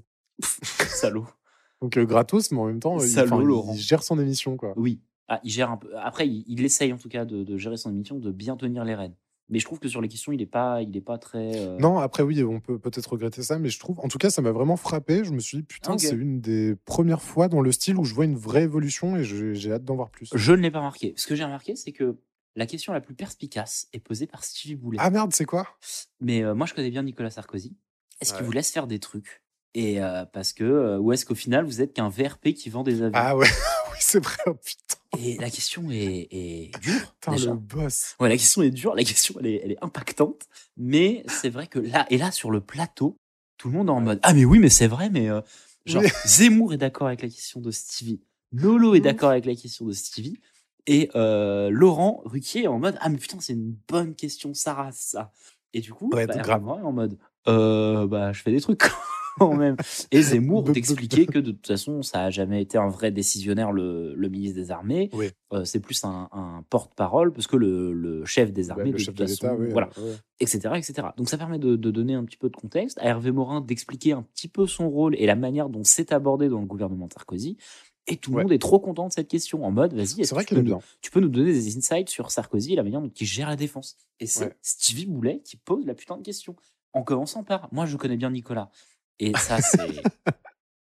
c'est drôle, mais le fait qu'il le connaisse bien lui permet d'avoir cette idée de. Oui, parce que moi je le vois pas du tout laisser les gens décider à sa place. en fait. Ouais, ouais. Et du coup, c'est très bien. La question, elle est très bien. Euh, après, euh, Morin, il essaie de placer la disquette dont on a fait euh, l'Union nationale. Oui, Euh, oui, oui.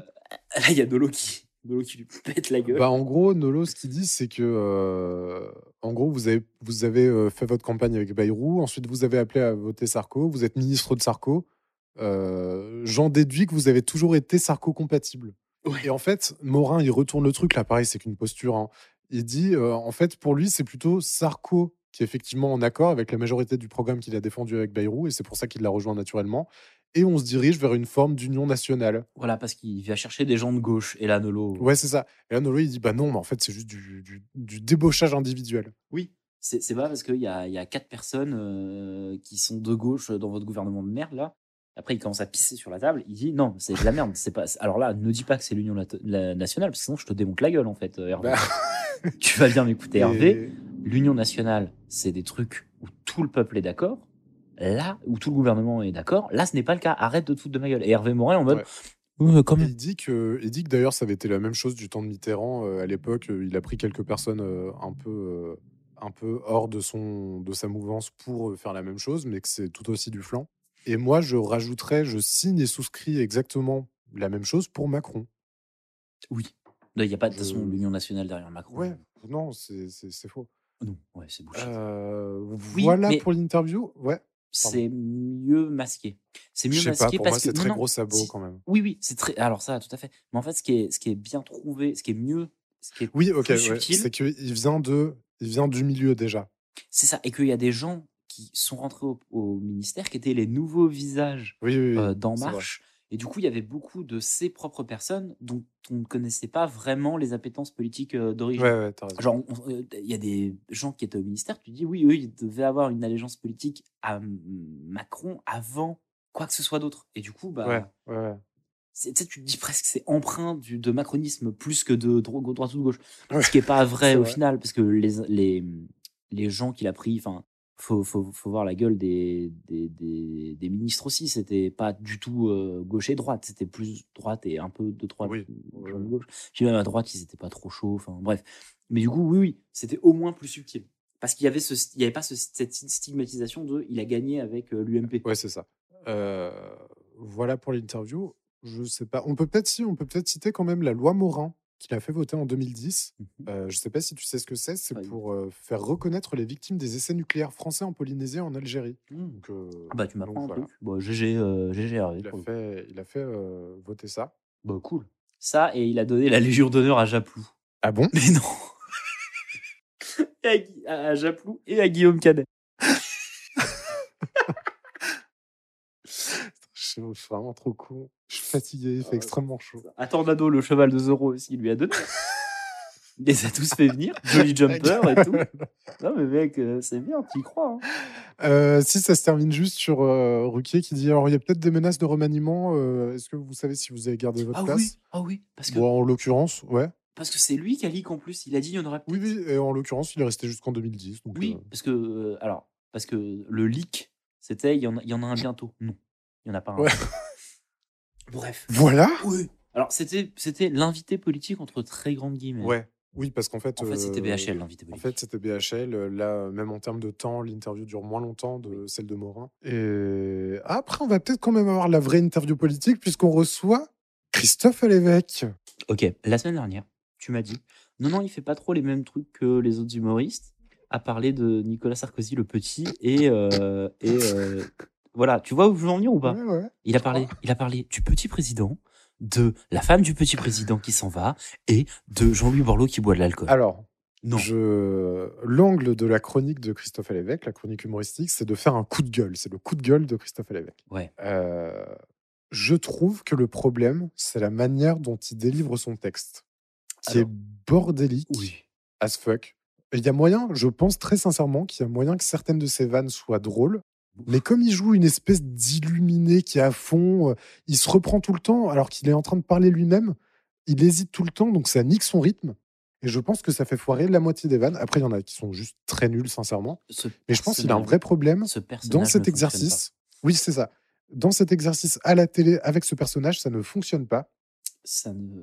Il fait des blagues. Par exemple, j'en ai noté une, euh, et Oh. pas vraiment plus, parce que non, j'en ai noté deux. Oh. Mais pour dire un petit peu, euh, au ministère de l'intégration, en ce moment, on commence à faire le tri sélectif. On met le papier dans la poubelle jaune et le sans-papier par la fenêtre. Je pense que si tu l'as dit bien, en vrai, ça peut marcher. Ok, Florian va nous faire cette vanne en faisant Oh, non Paul, Mir- Paul Mirabel. Alors, euh, au ministère de l'Intégration, euh, on commence à faire le tri sélectif. On met le papier euh, dans la poubelle jaune et le sans-papier euh, par la fenêtre. Pas mal. En Pierre Palmade. Ah bah forcément Au ministère de l'Intégration, on fait le tri sélectif, on met le papier dans la poubelle jaune et puis le sans-papier par la fenêtre. En Jérémy Ferrari. Oh merde Oh putain, je l'ai pas celle-là. Ah merde, tu veux que je t'en donne un plus facile? Ministère de l'Intégration Ouais, non, non, je l'ai pas. Ok, un plus facile? Vas-y. Dieu donné. bon, allez, la suite. oh, le traquenard. Mais euh, pour le reste, bah, il essaie d'imiter Bernard Laporte, il le fait trop mal, tu vois, comme Oh, moi. oh oui, oh oui, Bernard Laporte. C'est un carnage, c'est... Pour info, je n'ai pas dit qu'on ne recevrait pas non plus euh, la Coupe du Monde Ah oui, euh, de bah oui. rugby parce qu'on vient de se faire tège. Il faut savoir qu'au moment où Ça on va. enregistre, on est sur la nouvelle Coupe du Monde Oui, euh, c'est de vrai. 2023. Là. Euh, moi, j'aime bien le rugby. Euh, donc, euh, dans les commentaires, ne nous spoilez pas. hein. Non, par pitié. ça marche pas comme ça, mec. Ah, comment ça? Non, t'inquiète, je t'expliquerai. Mais c'est bien, les gens se réveillent. Alors, Christophe Alévèque, ça fait trois fois qu'on le voit, ça fait trois fois qu'il fait la même putain de vanne à Ouais, dire ouais. une phrase, la répéter toutes les 35 secondes. Ouais, mais c'est ça, c'est son, c'est son personnage de fou furieux, en fait. Mais ça marche pas vraiment. il est c'est pas fou chiant. furieux, il est, il, est, il est ravagé, il est fatigué, Oui, bah, il est oui, bah, si il, tu est. il est alcoolique. Ouais, peut-être. Il y, a- il y a juste une blague, en vrai. Ok, vas-y. La loi, la, loi sur- la, la blague sur les tests ADN. Il dit On a enfin les premiers résultats, vous êtes 45 à être le fils d'Yves Montand. Oui, alors, C'est drôle, salaud de. Yves, mais euh, euh, refais-la avec la voix de Paul Mirabel. Oh, putain. Alors, euh, on a les premiers résultats des tests ADN. Vous êtes 45 à être le fils d'Yves Montand. Oh putain, oh Paul Mirabel, le millennial qui parle du monde. Bon putain, envoyez Verber. Je veux, je te jure que Allez, je vais peut-être commencer à boycotter un peu euh, Christophe Alévèque et à plus les regarder. euh, je pense qu'on va quand même continuer à regarder Non par sécurité pour voir si. Mais on sera pas obligé d'en parler à chaque fois parce qu'effectivement, je suis d'accord. Voilà, c'est pourri. En parlant de pourri, Bernard Verber. Bah, comment ça? hyper agressif. Bah, son livre euh, est éclaté selon Nolo. Apparemment, oui. Son bouquin s'appelle Le mystère des dieux. Oui, et euh, en fait, il parle. Alors, c'est fantastique. C'est euh, globalement un livre sur un genre de Hunger Games des dieux de l'Olympe Ouais, c'est ça. qui essaye de comprendre qui est le grand-père de Jésus. en gros, genre, qui est le, qui est la déité au lieu de la, au-dessus de la déité, et cette déité, elle est forcément née de quelque chose qui est au-dessus de cette déité, etc. etc. Ouais, et c'est de la mise en abîme, de mise en abîme. euh, Voilà. Pour, euh, pour revenir à la cause, euh, la cause première de, de toute chose, quoi. Si vous avez écouté un peu euh, ce qu'on a dit la semaine dernière sur euh, Harry Roselmack et le livre d'Harry Roselmack, c'est un peu le même principe d'avoir ce. Et bah, et bah, c'est terrible parce que Nolo fait la blague. Oui. Il dit Moi, ça m'a pas mal rappelé le livre d'Harry Ro- d'Harry Roselmack, mais traduit en français. parce que- et la vanne, personne ne la comprend. Ce à quoi Ruquier répond euh, C'est pas, très, c'est pas très gentil, il était très bien le bouquin de Roselmack. Et Nolo, il dit Ah non, c'était vraiment à chier. oui, c'est vrai. du coup, ça, ça donne le ton. C'est vrai. C'est très drôle. Et après, il dit que la couverture est moche. Parce que là, Nolo, alors moi, à cette époque, là, de tout ce qu'on a vu pour l'instant, Nolo, Nolo le sent. Oui. Je, je l'aime bien, je trouve que tous les trucs, les- le peu de trucs pertinents qui ont été dit dans cette émission, je suis désolé, mais ça vient de Nolo. C'est vrai. Et euh, par contre, quand il se met à parler de livres, Oui. cet enfoiré, Oui, putain, mais quel snob de merde, parce qu'il bosse dans C'est le l'édition. Zemmour des livres. Mais c'est ça, il casse les couilles. Là, il trouve la, la couverture moche. Bah écoute, super, grand bien de face. Ouais, non, non. On, on est d'accord qu'il est insupportable dès qu'il parle. En fait, il- pour tout le reste du truc, il est humain et euh, hyper raisonné. et. Oui, Et dès que ça parle de, des livres, comme il a été invité pour pourrir la gueule des. des... On, on sent qu'à ce moment-là, il remplit. Parce qu'en plus, c'est ça. hein, On sent qu'à ce moment-là, il remplit le cahier des charges de je fais le connard à la télé. Et du coup, il fait le connard à la télé. Mais euh, bah, ça, juste ça tape sur le système. Parce qu'il il trouve des trucs à redire qui sont. La, la couverture, quand même. mais il y a quelques émissions, c'était peut-être à la fin de la saison dernière, on parlait du fait qu'il donnait des conseils d'édition à Mathilde Amet parce Oui. que son lui elle avait mal édité son oui, bouquin. oui, oui, oui. Et en fait, ça, ça ne lui va pas du tout, je trouve. En, plus. Ouais, j'avoue. En fait, je dis pas qu'il est gentil, c'est pas une question de. Il peut très bien être méchant avec, bah, avec BHL, lui dit quand même la phrase légendaire. C'est un livre de philosophe de gauche. Le problème, c'est que vous n'êtes ni philosophe, ni de gauche. Ni de gauche. Donc- c'est vrai qu'on l'a pas cité. mais c'est vrai que c'est dur d'être philosophe de gauche. Surtout quand elle n'est pas de droite. Non, mais. euh, Et là, ce rôle ne lui va pas. Mais alors, Werber non, est pas mieux, je suis désolé. hein. Werber, il se défend pas super bien non Werber, il dit Je voulais euh, faire le Seigneur des Anneaux à la française. on n'a pas les sagas en France. Ouais. Tu sais ce que je vais répondre. Bah vas-y, régale-toi. Et Druon, avec les rois maudits, il a, il a écrit une comptine pour enfants. De Verbère de mes. Oh, merde. Tu veux que je la refasse plus gentille? Non, c'est super comme ça. Il y aura plein de bips peut-être, mais. Ok, mais va falloir que tu va falloir que arrives à faire en sorte qu'on comprenne que je parle des rois maudits. quoi. Oui, t'inquiète. Putain, mais c'est hyper énervant. Parce qu'en plus, Verbère va pas me dire que tu connais pas ça. Euh, bah ouais, ouais, ouais. Putain. Je sais plus comment. En, plus, espèce d'enfoiré, c'est toi qui as fait les fourmis. Mais oui, non, mais oui, ça par contre, c'est indécent. Euh, je, mais je pense, je crois très honnêtement qu'il est coupé dans sa phrase parce que je crois que là où ça va, c'est on parle pas assez de la littérature qui est faite en France à ce niveau, alors qu'il y aurait de très belles choses à vendre. je Comme- crois que ça comme les rois maudits. Sincèrement. Voilà, je Eh pense. ben, dans ce cas, je suis d'accord avec toi, Et euh, ne t'en fais pas, Yvan. euh, on en reparle dans 20 ans.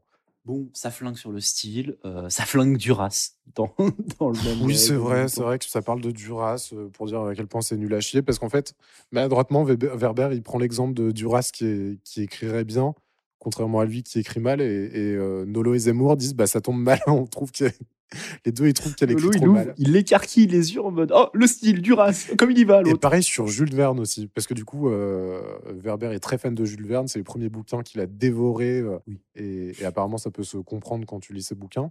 Et pareil, il dit non, mais Jules Verne, euh, Nolo dit que Jules Verne, c'est pas de la littérature, que c'est. Ouais, ouais. ouais. Là, c'est là, c'est chiant. Ce côté-là, j'avoue, c'est. Bah oui. Et en plus, Zem- Zemmour est d'accord. Ouais, ouais, ouais. Et juste, bah, du coup, tout le monde est d'accord, sauf Stevie. Et Stevie dit l'argument, et là, ça va un peu embraser le plateau. Non, mais en fait, si ça se vend, c'est que ça plaît à des gens. Ah non, ah, euh, si ça se- déjà, Ah. oui, ça se vend mieux que vous. Oui, oui, c'est vrai. Vous êtes des rageux. Mais à un moment, quand ça parle du sens, moi j'adore euh, Marguerite Duras. Euh, Princesse Erika aussi. Princesse Erika euh, qui fait la pièce avec Stevie, on va en reparler, mais Ouais. qui du coup est sur le plateau depuis le début, la pauvre. Elle est, elle est, elle est très fan de Marguerite Duras. Et moi aussi. Marguerite Duras Ok. a un style qui ne peut pas plaire, mais qui reste un style. Mais du coup, Stevie dit un mot est un mot, un sens est un sens, Oui, un sens est une émotion. On est là, on est loin d'avoir besoin d'un style pour ressentir quelque chose. c'est vrai. C'est vrai que, putain, en fait, c'est Stevie le, Stevie le goat, hein, le boss. pour l'instant. Ouais, ouais, putain, ouais, par contre, du coup, ça, ça attaque sur le style.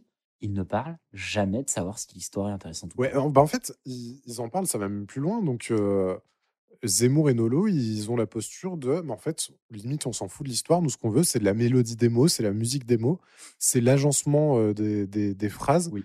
Et, euh, et tu peux raconter n'importe quelle histoire. Ça peut être une histoire écrite à la piste si il y a du style. Mais ça, en- encore, ça, c'est assumé. Et ça, c'est Zemmour qui le dit. Zemmour dit, mais moi, je, je trouve que Oui. les, les- les histoires de, euh, de euh, Dumas, par exemple, sont extrêmement bien écrites. Mais c'est pas Oui, non voilà. plus des, des, des histoires de folie, quoi. C'est- Non, si justement, au contraire, il dit que et les histoires sont folles Oui. et le c'est écrit et le style. Mais que lui, il dit, moi, je m'en fous des histoires, je préfère le style. Oui, c'est À un ça, moment, il le ça. dit. Et euh, ça, à la limite, je trouve ça presque plus écoutable que Nolo qui dit, mais l'histoire est cool, j'ai adoré l'histoire, Oui, mais, faites un effort. Ouais. Et parce que, bah, non, si t'as aimé l'histoire, c'est qu'à un moment, t'es passé au-delà du style. Je suis d'accord que le style peut être un frein, si tu veux, Eric. Mais, euh, Oui, mais à un Bah, moment. en fait, je pense que, en vrai, très honnêtement, je pense que c'est qu'un frein que pour Eric Nolo, quoi. Mais je pense même pas que ce soit un frein. Je pense juste que c'est un axe, un angle pour sa, pour sa chronique. Non, moi, je pense que vraiment, il l'a lu, il était fou, fou de rage. Euh, tu, tu le vois avec la chemise ouverte, ses, oui, ses bras de poilus, musclés, en train de tenir le livre, énervé dans son salon à dire non, mais là, les cheveux, là. Oui, Exactement. il a un stylo dans la bouche et il entoure des phrases nulles. Putain. Et euh, Werber se défend en disant que, en fait, pour lui, bah, une erreur assumée est un choix artistique. Je trouve, cette, lui- je trouve cette pirouette Ah, bah incroyable. ouais, non, mais, mais en vrai, c'est le cas. hein. Enfin, moi, je suis, je suis assez d'accord euh, pour cette vision de l'art. Non, moi je trouve ça. De la création, en tout cas. Ouais, alors de la création, oui. De l'art. hmm. Ah, si, si, ah, je suis complètement d'accord avec ça. Ah non, Ça, je, ça peut se défendre. je suis pas sûr. Il y a une Ouais. limite, dans le sens où il y a une limite à ça. Je sais pas. Hmm, Est-ce que tu peux rater ton œuvre d'art? Ah oui, tu peux la rater.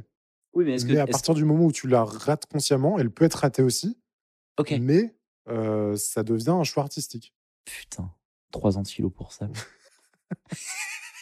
non, Ça me plaît pas du tout cet angle. dommage, on y est, on y est jusqu'à ce qu'il y ait BHL qui soit plus euh, dans l'émission. on en sort bientôt, mec. Non, Et mais du coup, non, en vrai, le vrai truc qu'il dit, c'est qu'il a fait le choix d'être euh, le plus clair possible, Ça, le plus contre, simple, le plus court possible. je trouve ça très intéressant. Il dit qu'il écrit le livre une première fois en tant que brouillon Oui.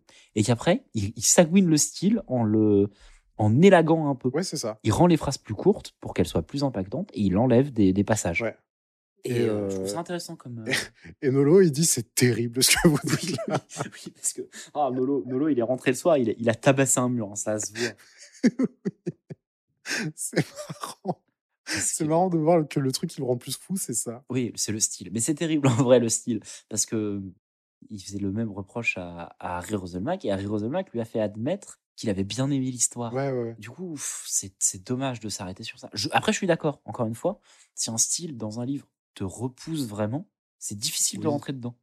Mais à un Oui, moment, bah ça, je- ça, je comprends. mais à un moment, si le style est juste ok et que c'est pas la force du livre, ça veut pas dire que c'est la faiblesse, quoi. Et c'est pas ce qu'il a Ouais. l'air de dire non plus. Il a juste l'air de dire, c'est pas fou. C'est ça. Et ça se finit un peu en eau de boudin sur, euh, du coup, la, la phrase de Stevie, c'était à ce moment-là, sur le fait que de toute façon, ça se vend bien. Oui. Donc, c'est que ça plaît à des gens. Oui. Et là, Nolo, il, il pète un câble, il dit Alors, ça, maintenant, c'est l'argument. On peut plus rien dire à partir du moment où un bouquin se vend. La prochaine fois, Ruquier, vous avez qu'à prendre toutes les têtes de gondole et puis vous venez plus et nous poser de questions. bien sûr, bien sûr.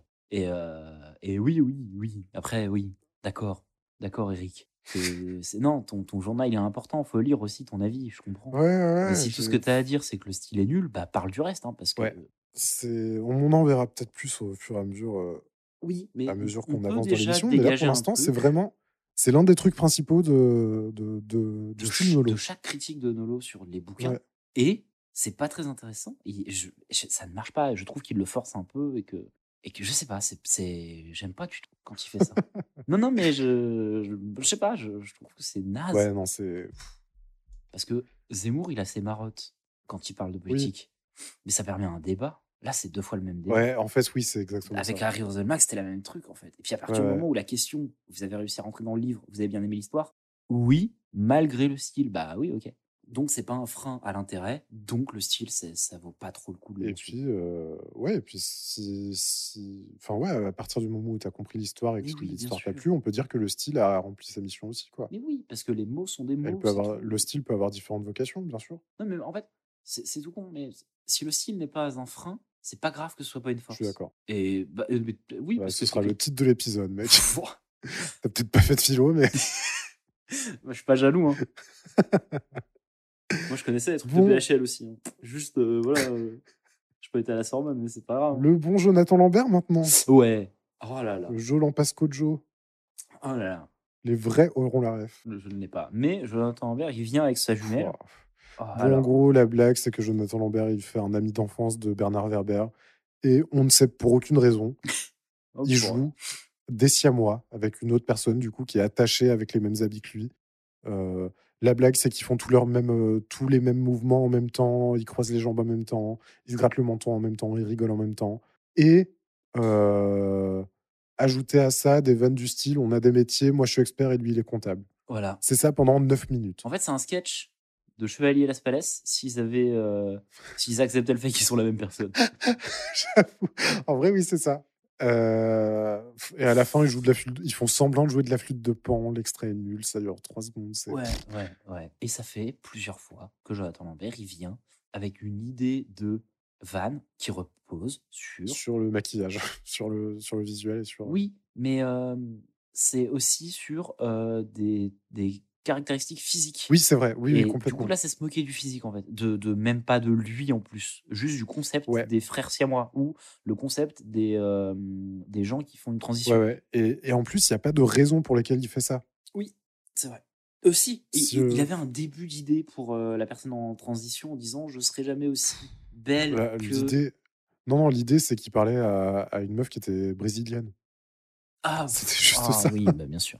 Et là, bon, bah, quel rapport avec Verber Bah ouais, non, il n'y en a pas. euh. Je tiens. Alors, moi, c'est tout ce que j'ai à dire sur la chronique de Jonathan Lambert. J'ai juste un truc à dire. Il s'agit d'un plan de Serge Calfon. Ah. Le plan est de, de derrière le fauteuil de Werber. Oui. La caméra est à même le sol. Mhm. Elle filme euh, Jonathan Lambert en contre-plongée. Werber a les jambes croisées. Il n'y a que son pied droit qui déplace du fauteuil. Et il le balance négligemment de haut en bas. Et son gros yep, il est en premier plan. J'ai l'impression d'avoir regardé un porno. Oui, oui, bah, en tout cas, t'as as regardé un jeu sexuel entre Calfon et, Ah et mais Werber. Dont Werber était pas au courant. hallucinant. Mais oui, parce que là, il y a le côté voyeur. Ça se passe oui, de derrière oui, le plan. Ce plan-là, on l'avait jamais vu avant. Il s'est jeté au sol avec la caméra, le Serge. bon, je peux te le dire, je l'ai pas regardé la chronique. hein. en fait, on l'a, on l'a pas- on l'a passé quand on l'a regardé la première fois avec Florian et je ne l'ai pas revu. En fait, j'ai décidé que s'il y avait une vanne qui était caractéristique physique, donc là, handicap en plus, je regardais pas, c'était, c'est mort en fait. Tu me perds bah, sur ta vanne. euh, C'est la règle en fait, Jonathan Lambert, c'est c'est vraiment. Parce que souvent, en plus, c'est fait pour une vanne choc basée sur la surprise de tu t'attends pas à voir ça. Ouais. Et c'est. Eh ben, je suis 100% d'accord. Du coup, ce sera euh, veto à chaque fois sur l'évêque où on se posera la question de est-ce qu'on en parle ou non. Ouais. Euh, veto sur Lambert en fonction de s'il fait pas trop de, de trucs euh, Et, et Jean-Luc Le ça. Moine, on va en parler euh, tout le temps. Bah ouais. C'est le Et du coup, en fait, celui qui gagne les Hunger Games de TPC au niveau des humoristes, c'est Jean-Luc l'instant, c'est Jean-Luc Parce que on va recevoir encore une autre humoriste après. Parce que là, en gros, à partir de maintenant, ça fait une interview à un humoriste, Ah oui, oui. une interview à un humoriste, une interview une humoriste. Ah ouais, elle est très mal rythmée. Mais. euh, mais Et je pense qu'on va pas beaucoup en parler plus euh, de, de cet humoriste. On peut le dire dès maintenant, il y aura Axel Lafont qui va revenir. Qui est plus Miss Météo. que- Oui, parce que euh, j'ai- reconscientisé ça il y a pas longtemps. En fait, Oui. à la base, elle était euh, Miss Météo, à, à- C'était quoi, nulle part ailleurs?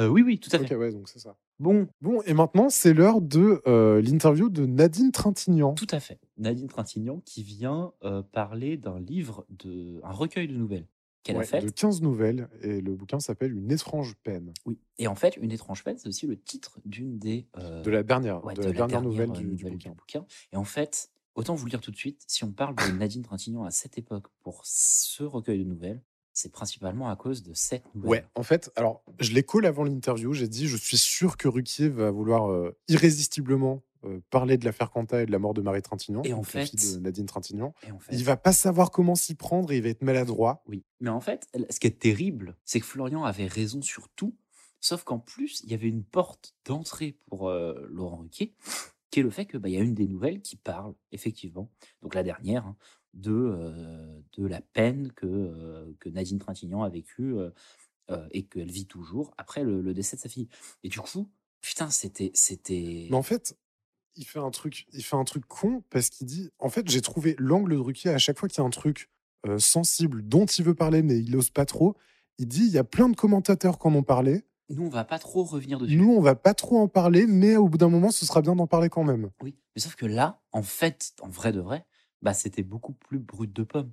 Fallait juste dire, on, on abordera la dernière nouvelle euh, sans trop parler de l'affaire, mais en parlant plutôt de pourquoi vous l'avez faite, etc., etc. Et après, tu... Parce qu'après, elle est cool, Nadine Trintignant. Elle, elle dit Moi, je suis prête à parler de ce que j'ai écrit, mais j'ai pas envie de parler de l'affaire euh, Voilà. Trintignant-Quentin. de ce que j'ai ressenti, d'accord, mais bon, voilà. Euh, je sais pas s'il y a besoin de faire un petit point sur l'affaire euh, de la mort de Marie Trintignant. Non, je pense pas. Si on veut faire très rapidement, Bertrand Cantat était euh, alcoolique et violent et un jour il a frappé sa, sa compagne Marie Trintignant à mort et Nadine Trintignant est la maman de Marie Trintignant, Voilà. qui était une actrice et qui était donc la, la compagne du chanteur de Noir Désir. Voilà, on va pas en parler non plus mille ans. Si vous, re- si vous êtes au point de regarder une émission qui s'appelle Toujours pas couché Oui, sur c'est le genre d'histoire que vous connaissez bien. Et du coup, donc euh, Ruquier trouve, euh, en profite pour dire, euh, pour parler des autres nouvelles. Donc apparemment, ils sont tous enchantés sur le plateau. C'est un super bouquin. Là, Nolo, pour le coup, il dit que c'est très bien écrit, qu'il y a beaucoup de style. Oui, en fait, je trouve ça honorable, Ouais. toute proportion gardée, de jouer le jeu parce qu'ils ont l'air de dire que personne n'a parlé des 14 autres nouvelles. Ouais, Euh. Parce que la dernière étant euh, liée à une affaire qu'a la France a, a suivi de près. Euh, tout le monde s'est jeté sur l'occasion. Venez, on parle des autres nouvelles un petit peu et on parlera forcément de l'affaire Trintignant à la fin. Euh, mais venez, on parle de ça en premier. Et en vrai de vrai, ils en parlent vraiment. Oui, c'est vrai. C'est pas genre trois phrases et tout. Genre Zemmour, il a Ouais, des non, trucs non, à il- dire sur il ça. parle en profondeur sur 4-5 nouvelles. euh. Ouais, ouais. Genre Nolo, euh, oui, bah, Nolo dit c'est cruel mais beau. Il y a un vrai talent d'écriture. oui, c'est ça. Et Zemmour, ouais, il a des trucs à dire sur ça, non? Ouais, alors, alors déjà non. Déjà avant de commencer, il dit ah voilà. alors, en fait, ils sont tous en train d'essayer d'éviter de parler de la dernière nouvelle et Ouais. de, de- de la violence euh, qui, qui entoure cette dernière nouvelle. Sauf que Zemmour, comme il a ses marottes, il va pas parler de Oh. l'affaire Trintignant et tout. Il va être, il va jouer le jeu, mais juste il va avoir des phrases où si tu te rappelles à qui tu les dis, pour l'instant ça va, c'est un peu rigolo, mais il est en mode là dans votre livre, tous les hommes sont des prédateurs et toutes les femmes sont des victimes. Et en fait, dire la femme, la phrase, toutes les femmes sont des victimes à Marie, à Nadine Trintignant, c'est quand même un manque de tact. Ouais, non, complètement. Mais en fait, c'est pour, il, a son propos derrière. Et jusque là, ça va aller. À un moment, je vais, vous allez voir. À un moment, je vais m'agacer pour de vrai. Mais là, en fait, c'est juste qu'il il se, il se, il se met dans la merde lui-même en parlant de ça. Mais lui, en fait, c'est juste pour dire, ah voilà, vous mettez vraiment une opposition entre euh, la manière de, de, de, de réagir à l'amour des hommes et des femmes en mettant ce, ce, ce truc de prédateur et de proie et tout. Et en fait, parce que dans sa tête, ce qui s'est passé avec euh, Marie Trintignant et, euh, et Bertrand Cantat ne relève pas de l'amour. Euh, Il est très d'accord avec le fait que ce soit pas un crime passionnel Oui, en soi. Oui. Euh, que ce soit juste un meurtre, en fait. Elle, Mais dit- elle a une phrase très marrante juste sur le- l'expression crime passionnel. Elle dit jamais compris cette expression parce que crime c'est la mort et passionnel c'est l'amour et c'est la vie. Je pense que c'est une phrase d'homme, c'est une expression Oui. d'homme. C'est un elle- homme qui a pour, inventé pour ça. le renvoyer à Zemmour. Mais en fait, voilà, lui, du, comme c'est pas une histoire de crime passionnel, il voit pas du tout le rapprochement entre les deux à ce moment-là, pour Ouais. de vrai, de Ouais. vrai.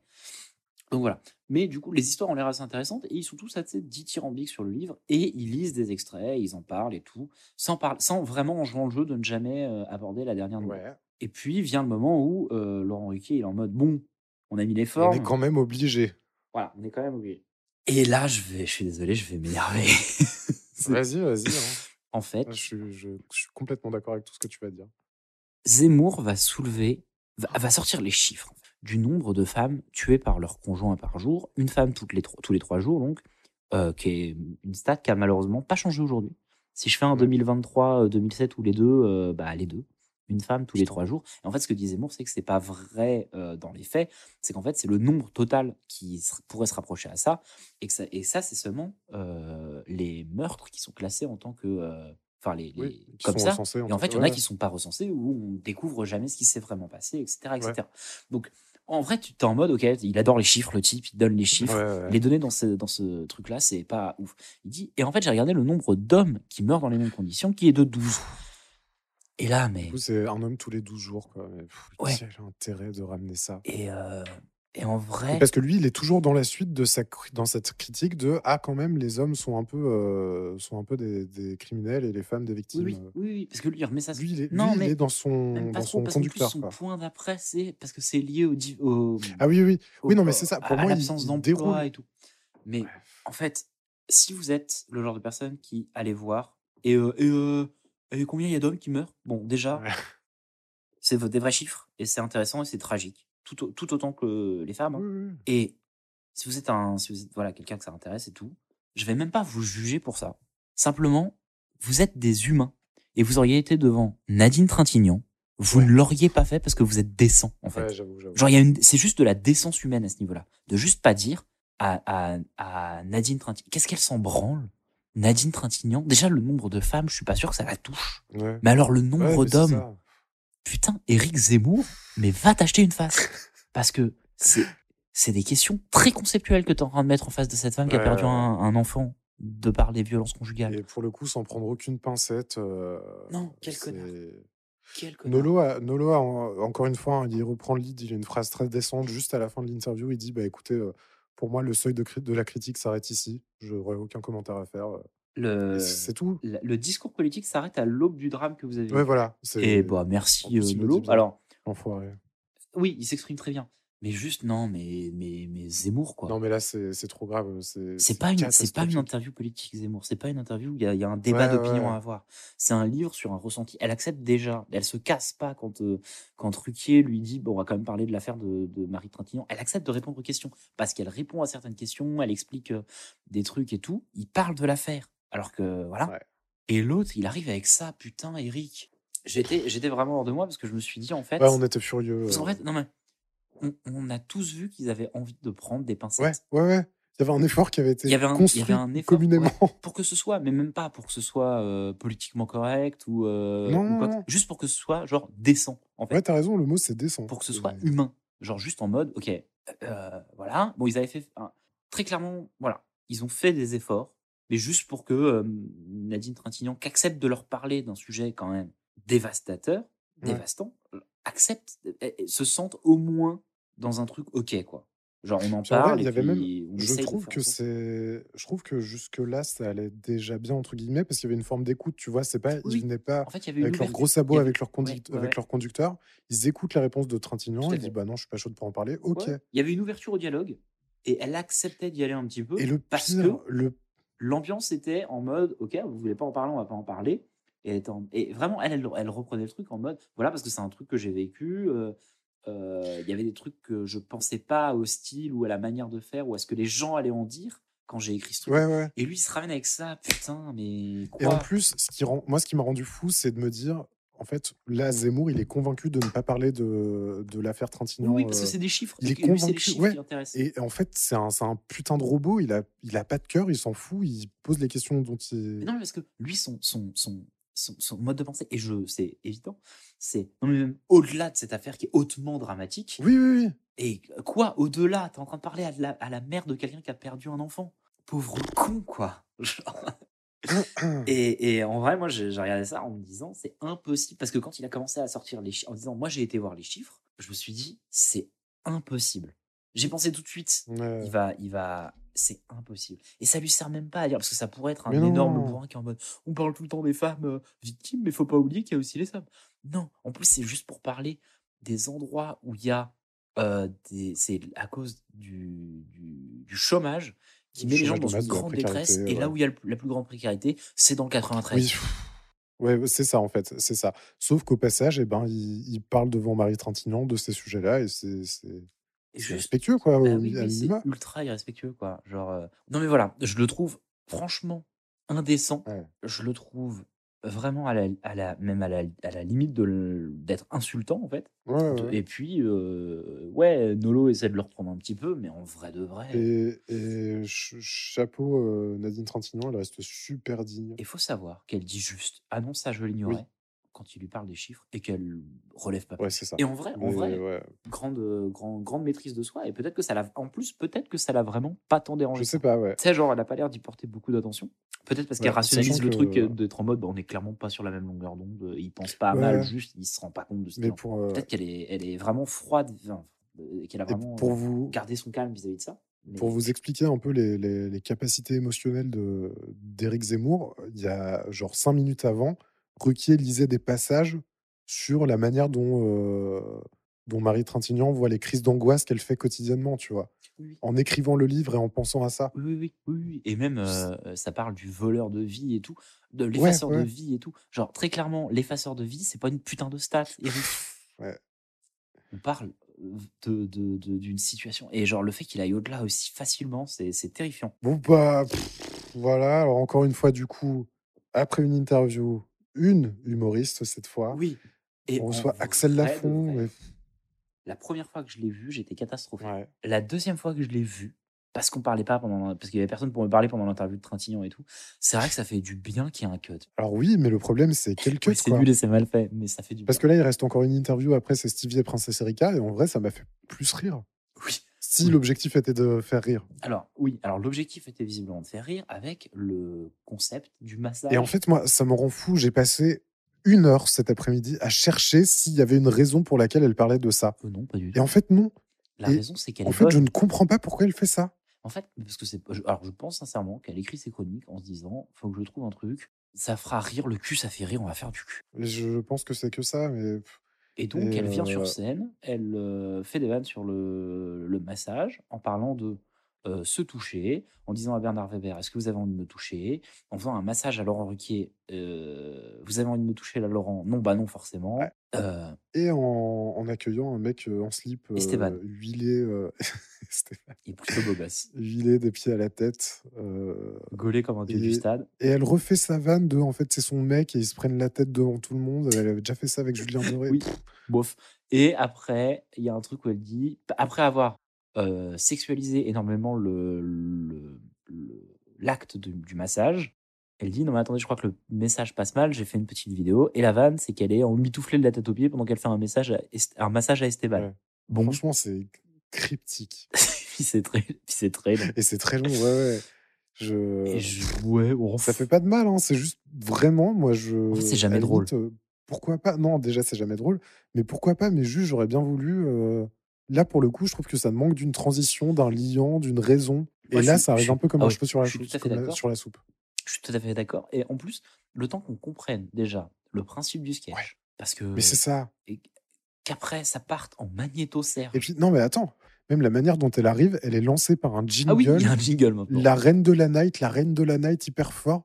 Et Et après, elle en reparle pas. Mais pff, ouais, tout est. Oui, parce qu'en fait, alors, parce que du coup, elle arrive en sexualisant beaucoup le principe du, du massage et en étant euh, elle-même euh, sensuelle. Ouais. Ça, c'est lancé par le fait qu'elle arrive en mode euh, princesse de la night, mes couilles. Ouais. Mais en fait, Laurent, c'est quoi ce jingle? Et en oui. mode, bah, c'est la night.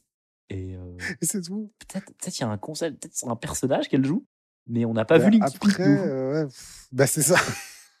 à voir, du coup, je me suis posé la question si elle jouait pas ce genre de perso à nulle part ailleurs. Oui, Et que du Alors, coup, on la prend pour faire ce personnage, pour avoir une respiration à la fin de l'émission.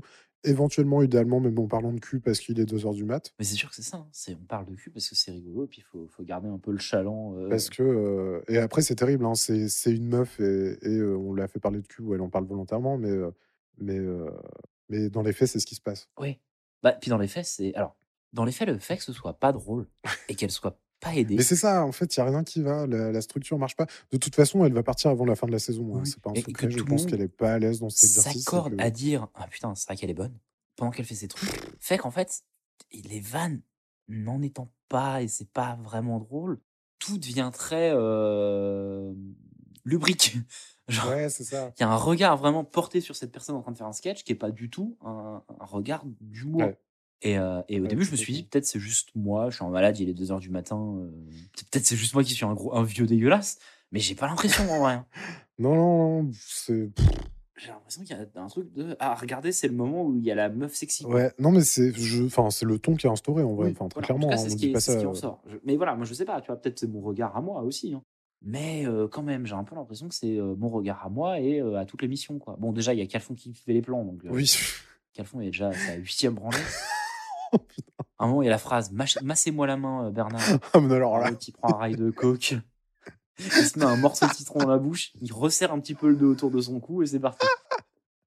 Je sais pas si on va garder cette image. Ah, J'aime bien. Serge, Cal- Serge Calfon qui fait du, de l'auto Et d'un coup, t'as un montage hyper chaotique. avec le fil de la caméra. la caméra, elle se retourne, tu vois juste le pied qui se déroule. C'est son magnum opus. Un snuff movie uniquement sur Je verrai si je fais ça ou pas en fonction du temps que j'ai à allouer à ce projet, mais je peux essayer de faire cette version, remonter. Oh, le titre de l'épisode qui s'appelle Deux pieds qui se balancent. Oh putain. Oh, la violence. Non, c'est parce que vous croyez à Cast. Bah ouais, c'est ça, ou sinon c'est. Euh... Donc, euh, ouais, donc au bout d'un moment. Bon, vas-y, euh, de toute façon, c'est. c'est- C'était catastrophe. Ouais. C'était du coup, maintenant, c'est Stevie et Princesse Eric. Eric, euh, on n'entend plus beaucoup parler d'elle, mais c'était une, euh, une chanteuse à l'époque. Je sais même pas si elle fait encore des trucs. Jamais entendu parler Ouais. de cette femme. Mais, Mais oui, elle était un peu euh, connue à l'époque. Elle pesait un petit peu, ouais. Ouais, ouais, ouais, ouais, ouais. Stevie, bon. Puis Stevie, bah. Stevie, euh, Stevie, c'est le.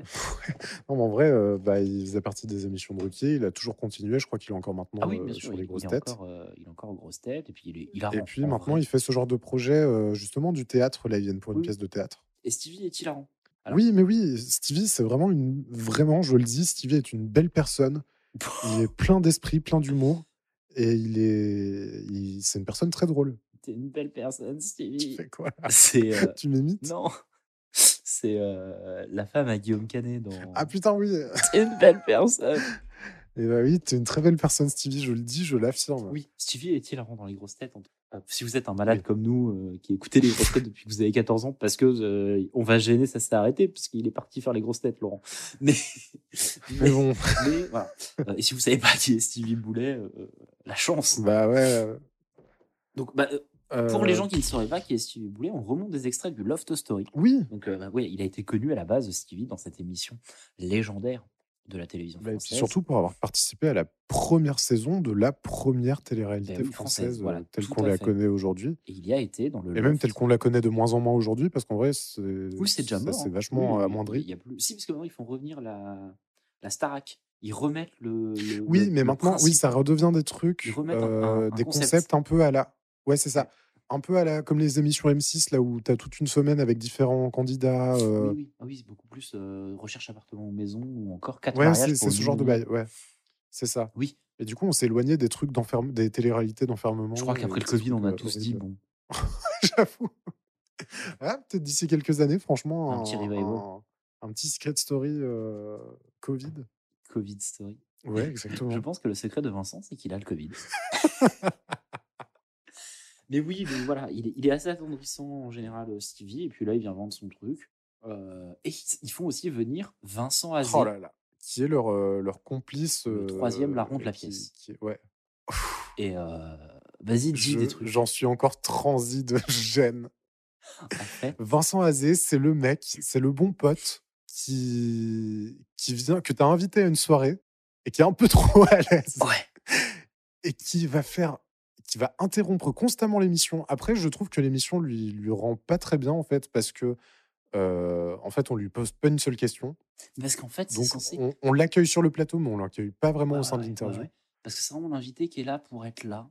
Ils le ça. font assez régulièrement en disant Ah, c'est euh, machin, vous le connaissiez depuis. euh.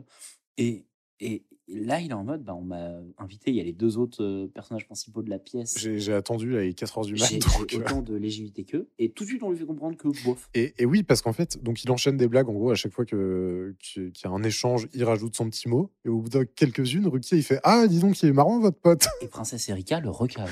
Oui, oui. Donc vraiment, il se fait flinguer par tout le monde. Mais en vrai, moi, il m'a juste fait penser à quand vous allez payer au bar à la fin d'une soirée euh, dans un bar, Ouais, il y a toujours votre pote qui parle au barman alors que vous voulez juste payer. Bah, c'est Vincent Azé. exactement. Et bon, bah voilà. euh, La En vrai, il n'y a pas grand-chose. Je sais même plus ce que c'est la pièce. Ouais, idée de quoi parle la pièce. Hon- Honnêtement, aucune idée de, de ce qui se passe dans cette interview. Moi, j'étais encore euh, transi de haine contre Eric Zemmour, qui est toujours sur le plateau. hein. Ouais, ouais, ils ont fait une, une complète. C'était d'ailleurs dur de remonter l'émission.